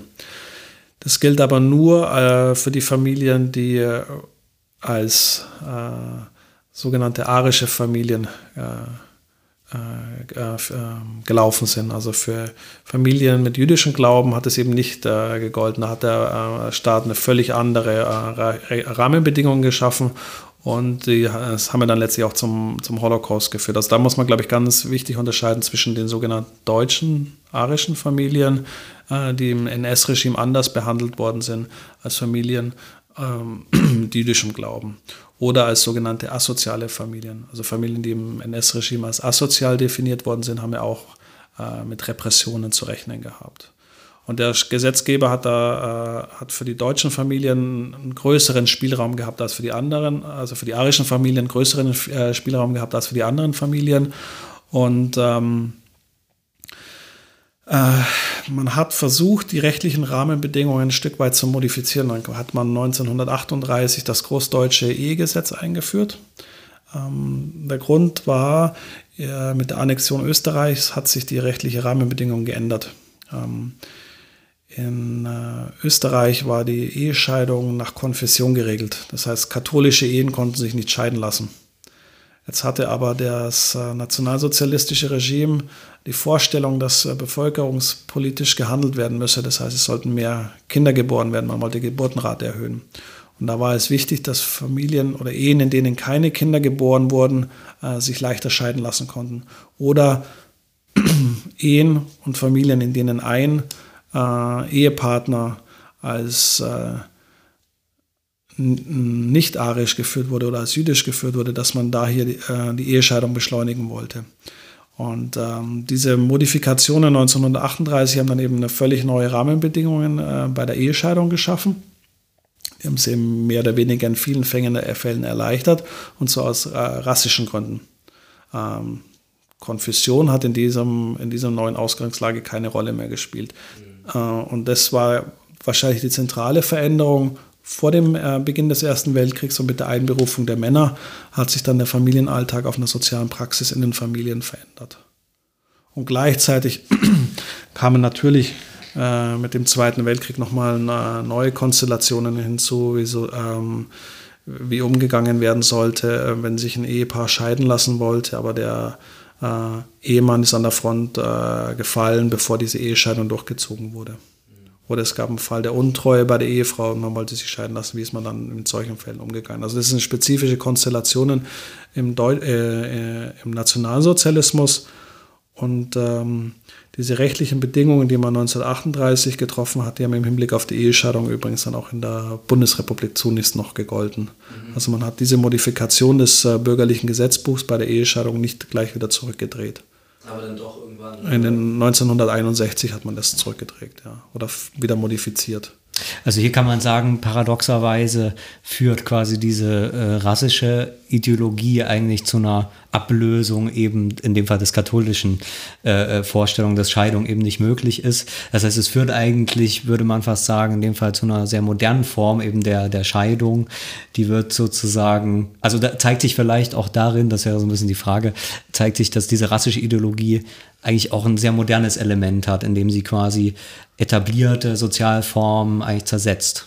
Also, in dem Fall unter eben dem Blutsgedanken und des Volksgedankens. Äh, also als modern würde ich die, das nationalsozialistische Familienrecht nicht bezeichnen. Mhm. Aus dem einfachen Grund, weil rassische Gedanken maßgeblich die Ausgestaltung der Scheidungsregelung geprägt haben. Mhm. Also ähm, als eine moderne Vorstellung äh, kann man das aus meiner Perspektive nicht bezeichnen. Ich glaube, äh, Jan wollte sagen, ähm, modern nicht in dem Sinne, dass es irgendwie unserem, unseren Vorstellungen von ähm, ja irgendwie historischen Fortschritt entsprechen kann natürlich, aber dass es sozusagen destruktiv gegenüber dem Traditionalen ist in einer bestimmten Art und Weise. Also dieses totalitäre Moment in diesem, diesem Rassenwahn eben äh, auch zerstörerisch gegenüber traditionalen äh, Familienformen wirken kann, eben einfach dadurch, dass einfach der totalitäre Staat alles äh, vereinnahmt und auf sich bezieht und äh, einer, einer neuen Ordnung unterlegt. Und das könnte man in einem bestimmten Sinne auch modernistisch äh, interpretieren. Also wichtig ist bei der Familie im Nationalsozialismus, dass sie nicht mehr als eine Liebesbeziehung gesehen wurde, sondern man hat sie funktional interpretiert. Wesentlich stärker als in den Zeiten davor und danach und funktional in zwei Aspekten, rassisch, eugenisch und bevölkerungspolitisch. Also man wollte die sogenannte deutsche, die arische Familie haben und keine andere Familie, keine asozialen Großfamilien, wie es dann in den äh, Texten der Nationalsozialisten hieß. Und man wollte einen äh, Zuwachs der Geburten haben, um eben auch gewappnet zu sein für den äh, Krieg. Weil ein Zuwachs an Geburten bedeutet, dass man mehr potenzielle Soldaten hat. Ja.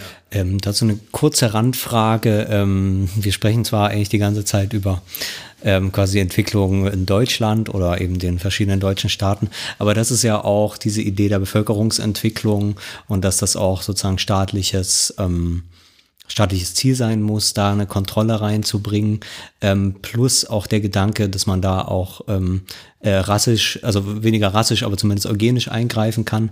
Das ist ja auch eine Entwicklung, die eigentlich global läuft ähm, oder ein globaler Diskurs. Ähm. Also, also, es gibt eine sehr gute Studie zur Geschichte der Familie in den Vereinigten Staaten und da sieht man, dass eugenisches Denken nach 1945 noch äh, vorhanden war und öffentlich verhandelt wurde. Im deutschen Fall ist es nach 1945 nicht mehr öffentlich verhandelt worden. Die Personen, die in den 50er Jahren in den Debatten um Familie in Erscheinung getreten sind, wie Hans Hamsen, Friedrich Burgdörfer, ähm, Elisabeth Pfeil, die hatten alle eine Rolle im Nationalsozialismus und Hamsen und Burgdörfer sind da äh, dezidiert mit eugenischen äh, Denkmustern aufgetreten. Also es gab eine personelle Kontinuität. Das muss man schon betonen. Und äh, das verweist darauf, dass äh, indirekt natürlich äh, Sachen von der ersten Hälfte in die zweite Hälfte des 20. Jahrhunderts geschwappt sind, aber eugenisches äh, Gedankengut hat man zumindest, was ich jetzt für meine Studie gefunden habe, nicht mehr öffentlich verhandelt. Also in Büchern, wohingegen das völlig äh, normal war, dass man das in den späten 1920er oder in den 1930er Jahren sowieso publizieren konnte. Kommen wir vielleicht wieder zu helleren Phasen des 20. Jahrhunderts. In den 70er Jahren wird äh, vielen soziologischen und historischen Studien zufolge ähm, äh, dieses Jahrzehnt wird so ein bisschen als Umbruchsphase markiert auf verschiedenen Ebenen, ähm, natürlich auch in Bezug auf die Familie. Sie widersprechen dieser Darstellung so ein wenig oder wollen Sie zumindest etwas relativieren in Bezug auf die Familie? Ähm, was, was passiert in den 70er Jahren? Wir hatten vorhin schon einige rechtliche Änderungen angesprochen, die unter der äh, sozialliberalen äh, Regierung stattfinden, äh, sozialwissenschaftliche Diskurse, die auftauchen. Ähm, was, was ist da im Umbruch und äh, wie kann man das nachzeichnen? Also ich würde argumentieren oder ich argumentiere, dass im Hinblick auf die Familie die 1970er Jahre eine juristische und eine diskursive Zäsur sind. Also die hm. juristischen Rahmenbedingungen haben sich geändert. Äh, in Ostdeutschland 1965 mit dem Familiengesetzbuch, in Westdeutschland mit der Reform des nicht-ehelichen Rechts 1969, mit der Reform des ähm, Ehe- und Scheidungsrechts 1977 und mit der Reform des Sorgerechts 1979 völlig neue juristische Rahmenbedingungen, daher eine juristische Zäsur. Was, was bedeuteten diese äh, Veränderungen genau? Also was war da betroffen? Also im Familiengesetzbuch der DDR hat man zum Beispiel das Modell der sozialistischen Familie äh, definiert als das neue Leitbild. Äh, beim nicht-ehelichen Recht hat die äh, alleinerziehende Mutter das Sorgerecht über ihr Kind bekommen. Bei der Reform des äh, Scheidungsrechts und Familienrechts hat man die Hausfrauenehe abgeschafft und das Schuld wurde durch das Zerrüttungsprinzip bei der Ehescheidung ersetzt. Und äh, beim Sorgerecht äh, sprach man nicht mehr von elterlicher Gewalt, sondern von elterlicher Sorge. Mhm. Also äh, okay. das hat eine neue, hat eine Zäsur markiert. Ja. Und das Zweite war, dass man eben das, dass sich das Sprechen über Familie äh, veränderte und das war auch grundlegend. Also es war nicht mehr wichtig, dass ein, ein Ehepaar vorhanden sein musste, damit man von einer Familie sprach. Es sind Debatten aufgekommen, wo man diskutiert hat, dass die Eltern-Kind-Beziehung konstitutiv ist. Damit waren alleinerziehende Mütter äh, als eine Familie plötzlich verhandelt worden. Vorher hat man sie eben nicht als eine Familie begriffen. Und äh, darüber hinaus hat man über neue Formen des Zusammenlebens gestritten und debattiert. Und das betrifft diese nicht-ehelichen Lebensgemeinschaften. Wenn ich mir die sozialen Praktiken oder die Sozialstrukturen ansehe, dann äh, ist diese Verschiebung nicht so umfassend, wie die Debatten glauben lassen. Und das ist das mhm. Entscheidende. Also es dauert, ja immer, es mhm. dauert ja immer, bis Strukturen aufgehebelt sind. Und wenn jetzt zum Beispiel ähm, eine Statistik erhebt, ob man verheiratet, unverheiratet lebt, also ledig lebt, ob noch Kinder im Haushalt äh, sind, dann sind das jeweils statistische Momentaufnahmen. Mhm. Das sagt wenig darüber aus, wie sich das Leben der Person entwickelt. Das heißt, wenn eine Statistik jemanden führt als verheiratet, zusammenlebend, ohne Kinder im Haushalt, heißt es ohne minderjährige Kinder im Haushalt. Jetzt könnten da noch keine Kinder geboren sein oder die Kinder haben das 18. oder früher das 21. Lebensjahr überschritten und werden damit in der Statistik nicht mehr geführt. Mhm. Ähm, jetzt wird man als äh, ledig geführt. Ja, ist man jetzt verwitwet?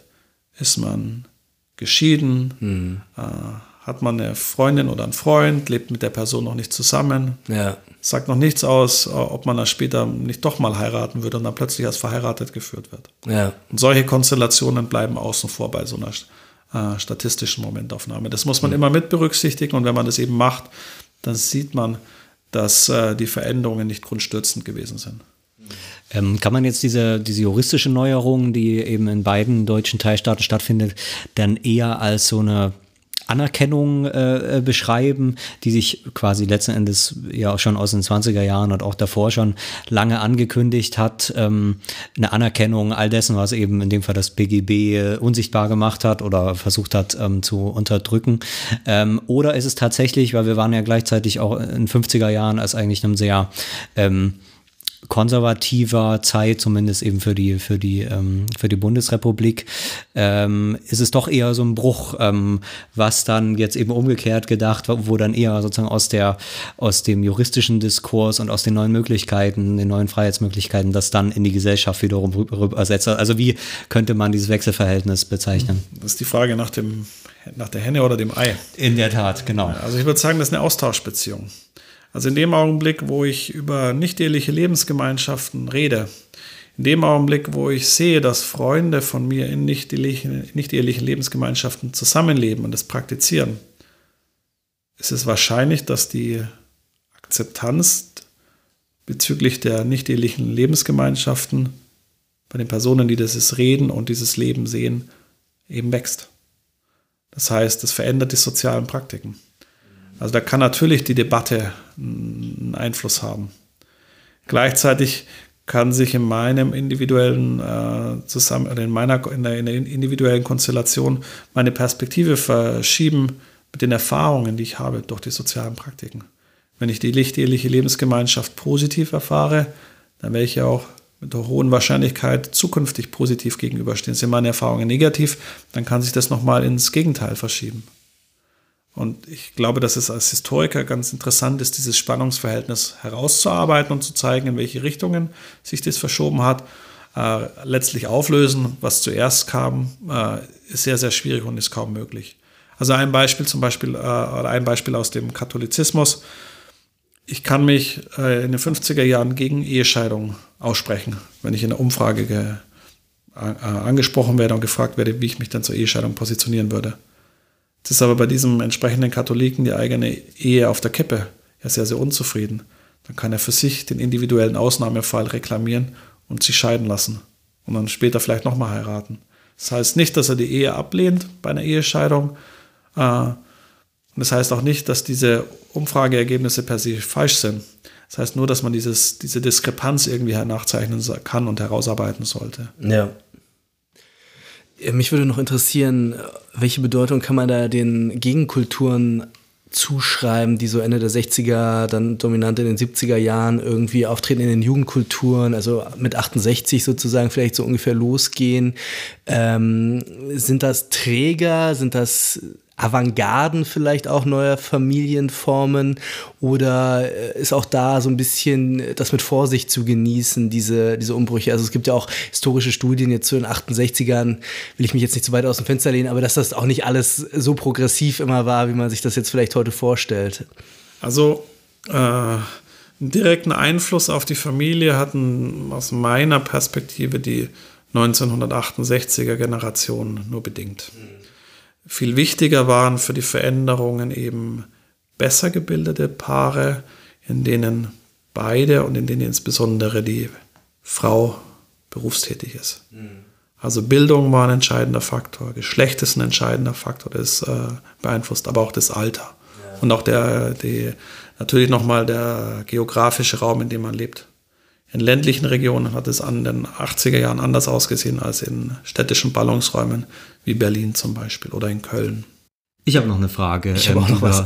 ja, ja. Äh, die wir jetzt an vielen Stellen dann, oder die wir sozusagen in dem quantitativen Sinne noch gar nicht thematisiert haben, nämlich was die Kinder dann, äh, und zwar die Anzahl der Kinder an dem für eine Rolle spielen. Also die bürgerliche Familie, so haben wir es ja am Anfang schon ähm, festgestellt, ähm, ist natürlich die Kleinfamilie, die Kernfamilie, die irgendwie auch davon ausgeht, dass man eben nicht 10, 12 Kinder in irgendeiner Form von Konstellation großzieht, sondern dem man eben dem Kind auch Liebe schenken kann und im besten Fall die Frau auch gar nicht arbeiten muss, damit sie sehr viel Zeit mit dem äh, Kind verbringt. Ähm, ist auch das, was ähm, sich dann ähm, was in dieser späten Phase ähm, ähm, in den 70er Jahren oder 60er, 70er Jahren auch dort wichtig wird, weil eben tatsächlich ist das erste Mal, wir hatten es für die 50er Jahre besprochen, so eine Form von Produktivität, insbesondere in der Bundesrepublik, erreicht ist, ähm, dass man tatsächlich einfach nicht mehr besonders viele Kinder braucht und damit auch die Familien einen Wohlstand haben. Äh, wir hatten es vorhin an dem, an den Wohnformen, dass viele Familien das erste Mal tatsächlich in einer eigenen Wohnung leben und solche Sachen. Ähm, dass eben sozusagen diese neue Form von Familie und dann auch sozusagen die Öffnung auch daraus kommt, dass eben tatsächlich diese Form von ökonomischer Funktion freigestellt wird und man sich einfach um ein, zwei, drei Kinder vielleicht maximal kümmert. Ja, das ist eine schwierige Frage. Also das hängt ja mit der individuellen Entscheidung einer Person oder eines Paares zusammen, ob man jetzt Kinder bekommt. Und was schon einen Einfluss hat, ist, dass äh, wenn die Frau berufstätig ist, dass die Anzahl der Kinder tendenziell zurückgeht. Wenn man länger in der Ausbildung ist oder studiert, ist es auch wahrscheinlich, dass die Kinderanzahl zurückgeht. Mit wachsendem biologischen Alter wird es Frauen dann, für Frauen dann immer schwieriger, noch Kinder zu bekommen. Das heißt, das Zeitfenster wird immer kleiner. Solche Konstellationen muss man berücksichtigen. Das heißt jetzt nicht, dass wir weniger oder dass die Frauen weniger Kinder bekommen haben, weil sie berufstätig waren. Das ist eine Debatte, die in wurde in den 50er, 60er und 70er Jahren so geführt, aber äh, Bevölkerungswissenschaftler der 70er Jahre haben immer wieder betont, dass es so einfach, monokausal eben nicht ist. Es ist eine Gemengelage von Faktoren, die zu berücksichtigen sind. Man kann, das, man kann nur eine äh, Korrelation äh, erarbeiten, auch bei den Faktoren, die die Scheidungswahrscheinlichkeit beeinflussen. Aber was entscheidend ist, ist äh, aus meiner Perspektive, dass auch solche statistischen Erhebungen wie die zusammengefasste Geburtenziffer ein Stück weit zu problematisieren sind. Denn diese zusammengefasste Geburtenziffer ist eine statistische Methode. Die hat ein paar Defizite, wenn man äh, sie anwendet. Es gibt noch andere äh, Berechnungsmethoden, die tempobereinigte äh, zusammengefasste Geburtenziffer und die Kohortenfertilität.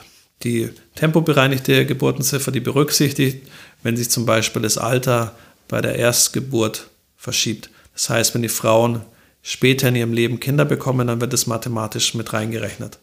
Und damit fällt der Geburtenrückgang nach dieser äh, tempobereinigten äh, Geburtenziffer niedriger aus, als den die Zeitgenossen in den 70er Jahren wahrgenommen haben. Mhm.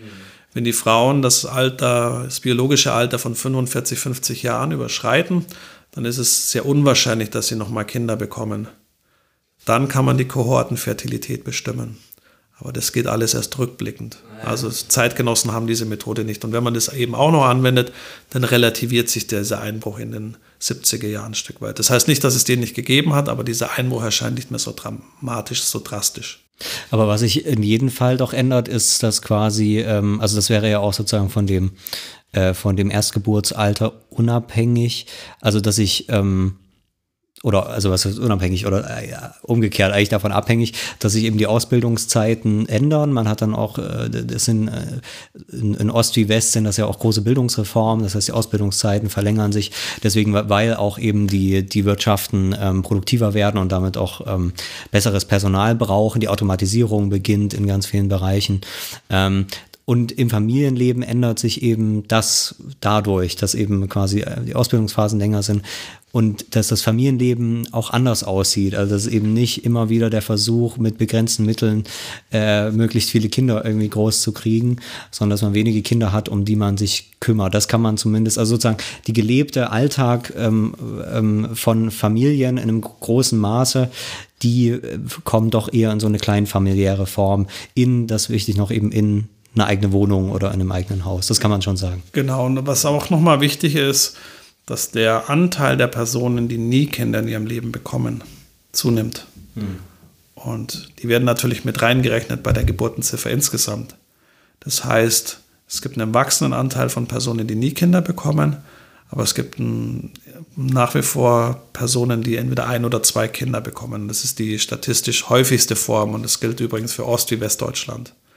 Aber wenn ich dann natürlich drei Gruppen habe, drei große Gruppen, Personen, Paare mit einem Kind, Paare mit zwei Kindern, Paare mit null Kindern, dann wird diese Kindersumme natürlich auf diese drei Paare verteilt und nicht mhm. auf zwei Paare. Und damit erscheint auch dieser Einbruch mhm. nochmal dramatischer. Und ich glaube, das ist zu berücksichtigen, dass da eine neue soziale Gruppe hinzutritt. Und das ist dezidiert eine Form, ähm, Form des Zusammenlebens in der zweiten Hälfte des 20. Jahrhunderts. Jetzt wollte ich eigentlich meine letzte Frage stellen, jetzt fällt mir aber doch noch eine vorletzte ein, äh, die wir noch gar nicht angesprochen hatten. Ähm, die Rolle von Verhütungsmitteln. Also ich glaube, in den 70er Jahren gibt es ja dann auch äh, erst äh, auf dem Massenmarkt die Verhütungspille äh, oder äh, täusche ich mich äh, ungefähr in dem Bereich.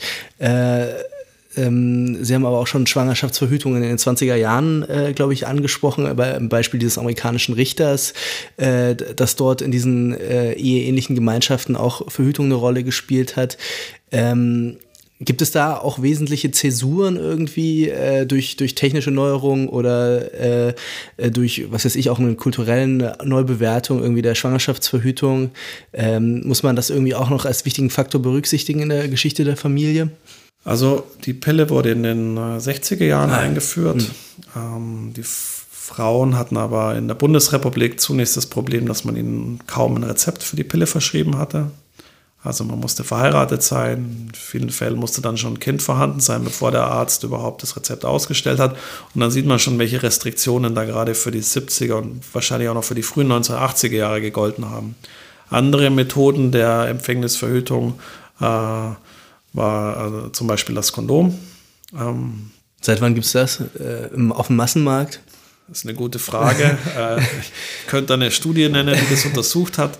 Äh, für meinen Fall war das jetzt irrelevant. Wichtig ist, dass es eben diese Möglichkeiten der äh, Empfängnisverhütung ähm, nicht erst in den 1960er Jahren gegeben hat, sondern schon im 19. Jahrhundert. Ja. Die wurden im 20. Jahrhundert dann technisch ausgefeilter und zuverlässiger. Ähm, aber diese Möglichkeit der Empfängnisverhütung hat dazu geführt, dass es schon im 19. Jahrhundert oder an der Wende zum 20. Jahrhundert in Deutschland einen ersten sogenannten demografischen Übergang gegeben hat, also einen Rückgang ähm, der Geburtenzahlen ungefähr zwischen 1890 und 1925 bis 1930. Also das heißt, unabhängig von der Pille haben sich die sozialen Praktiken äh, verändert. Verstehe. Hm. Und ähm, ist Empfängnisverhütung ein Teil des äh, Zusammenlebens in Ehepaar, bei Ehepaaren geworden. Verstehe.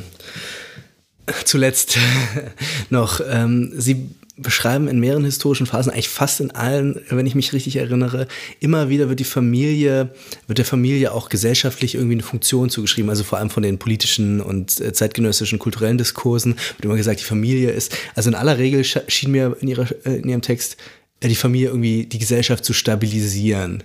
Das, das zieht sich irgendwie so durch, zumindest in, in der, vielleicht in der konservativen Lesart eher, aber vielleicht auch allgemein irgendwie. Das ist doch eine ganz erstaunliche, erstaunliches Phänomen erstmal, weil die Familie ja auch gar nicht grundsätzlich so in allen ihren Logiken so, so, so sonderlich modern ist eigentlich. Also wenn man dann solche funktionalen Erklärungen überhaupt äh, als akzeptable historische Erklärungen heranzieht. Sie tun das auch in ihrer Studie generell nicht. Man, es gibt ja auch Autoren, die eher der Familie immer irgendwie eine ökonomische Funktion vor allem zuschreiben und dann die Wandlung der Familie primär durch eine ökonomische Funktion erklären.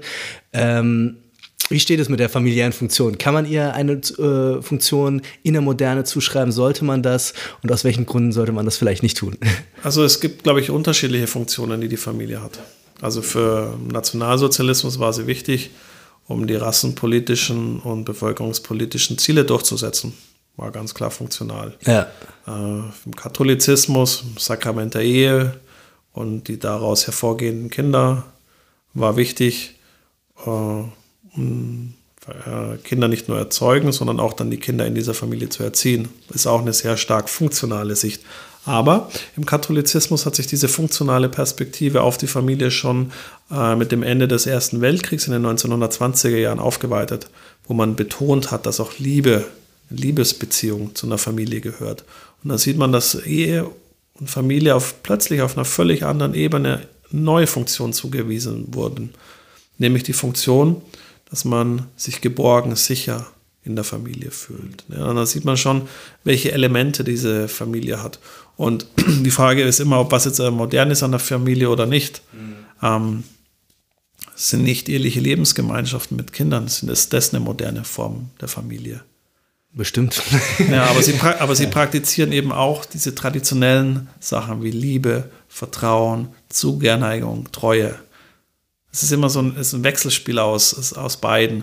Und als äh, Historiker oder in meiner Studie habe ich zumindest versucht, diese Entwicklungen sukzessive nachzuzeichnen. Also, dass es da kein per se eine Vorstellung von modern, von progressiv, von konservativ gibt, sondern dass es jeweils neu verhandelt werden muss in unterschiedlichen historischen Konstellationen und dass diese Verschiebungen sehr hart erkämpft sind. Mhm. Also, man muss da sehr hart intensiv darum ringen, damit sich sowas verschiebt auch im Hinblick auf die Familie, weil die natürlich von der katholischen Kirche als ein ureigenes Terrain gesehen wurde. Und jede Veränderung dieses Terrains hat man natürlich vehement abgelehnt. Und da sieht man schon, welche Konfliktpotenziale da drinnen wohnen. Ja. Und das gilt übrigens auch äh, für die Sozialdemokratie, die auch der Familie eine gewisse äh, Funktion zugeschrieben haben, ähm, die in der Familie eine Institution gesehen haben, die das Zusammenleben regeln sollte. Also es gab sehr viele Vorstellungen, was die Familie machen sollte. Und eine, die man immer wieder findet, ist diese Sicherheitsfunktion, diese Ordnungsfunktion.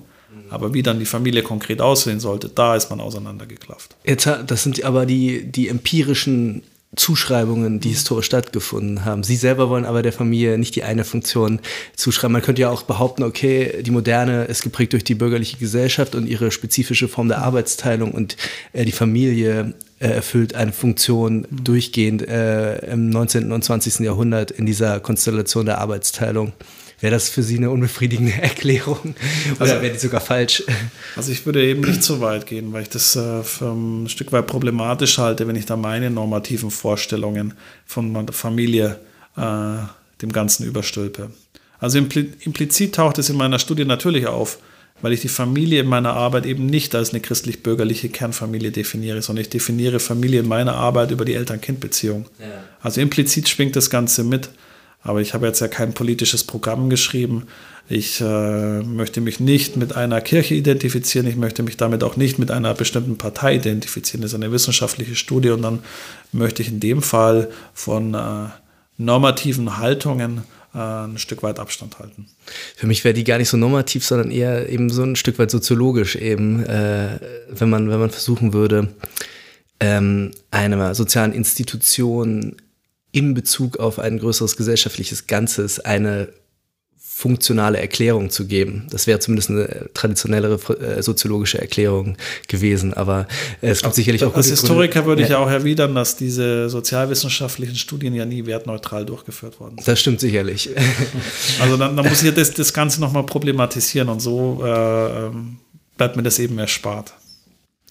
Ich habe noch eine Frage okay. zum Abschluss und dann sind wir eigentlich auch sozusagen an, an der Grenze äh, des historischen Gegenstands, nämlich doch nochmal zu fragen, ähm, dass jetzt sind wir natürlich äh, tatsächlich dann eben in unserer Zeit und nicht mehr am Gegenstand des Buches des 20. Jahrhunderts.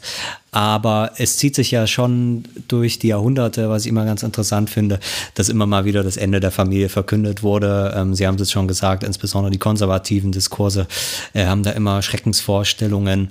Ähm, in gewisser Weise werden sie von progressiven ähm, Diskursen gespiegelt, ähm, mehr äh, zumindest äh, an manchen Stellen, wo man sagt, ja, das ist gut, dass die Familie an Bedeutung verliert, ähm, weil sie eben genau diese bürgerliche Einrichtung ist, ähm, wo noch insbesondere eben die katholische Kirche irgendwie ihre Macht ausübt, auch wenn sie die eigentlich schon verloren hat. Ähm, wie würde man vor dem Hintergrund dieser Entwicklung und vor dem Hintergrund dieser Diskurse, die eigentlich immer so eine Relativierung äh, und so ein Bedeutungsverlust ähm, verkündet haben, der dann eben doch nicht irgendwie so eingetreten ist. Wie würde man vor dem Hintergrund heutige Diskurse bewerten? Also wir haben heute wieder, ähm, beziehungsweise wieder, das ist tatsächlich neu, einen weitestgehenden äh, Bedeutungsverlust der Kirchen. Ähm, das heißt, die, die Bindungskraft, auch die Bedeutung der Institution Kirche im Alltag ähm, ähm, ist letzten Endes ähm, nicht verschwunden, aber doch eher ein Sonderbereich. Das heißt, man kann eben nicht mehr für die Gesamtgesellschaft ähm, ähm, das sagen. Wir haben inzwischen auch in der katholischen Kirche Diskurse, die man sich vor 20, 30 Jahren noch hätte gar nicht vorstellen können. Aber droht uns tatsächlich, ähm, beziehungsweise das war das eine, das andere ist natürlich auch nochmal die ökonomische Frage. Ne? Also man redet dann heute viel in dem ganzen Digitalisierungsdiskurs, neue Flexibilität, ähm, äh, permanent rumherziehen müssen, ähm, also ökonomische Bedingungen, die wiederum die Familie unwahrscheinlich machen. Ähm, kann man trotzdem sagen, okay, die Familie wird nicht so schnell verschwinden. Also wie ist sozusagen letztendlich doch so ein bisschen das Ergebnis der Arbeit. Ähm, auch das war so ein bisschen Leos Frage vielleicht oder ist da mitgeschwungen. Ist, das ist irgendwie so ein komplexes Bündel, das gar nicht verschwinden kann, so einfach, oder? Ich würde eben auch sagen, die Familie wird nicht verschwinden. Äh, es wird eher sein, dass sich die Familienvorstellungen verschieben, dass diese adaptiert werden. Das ist wahrscheinlich die entscheidende Veränderung. Mhm. Also man kann die Familie ja immer ein Stück weit an die neuen gesellschaftlichen Rahmenbedingungen, an die neuen eigenen äh, Vorstellungen anpassen. Und das geschieht. Gut, äh, dann sind wir auf jeden Fall deutlich klüger geworden, was die Familie angeht. Wir sagen nochmal vielen Dank, Christopher Neumeier, für diese interessanten Ausführungen. Äh, das Buch ist bei Die Grüte erschienen, Familie im 20. Jahrhundert, Konflikte um Ideale, Politiken und Praktiken. Ähm, ja, vielen Dank auch fürs Zuhören, euch da draußen. Äh, wie immer, empfehlt uns gerne weiter, teilt den Link, schreibt uns und was noch alles so für schöne Sachen da draußen gibt. Dann äh, Macht's gut und bis zum nächsten Mal. Tschüss. Tschüss. Tschüss.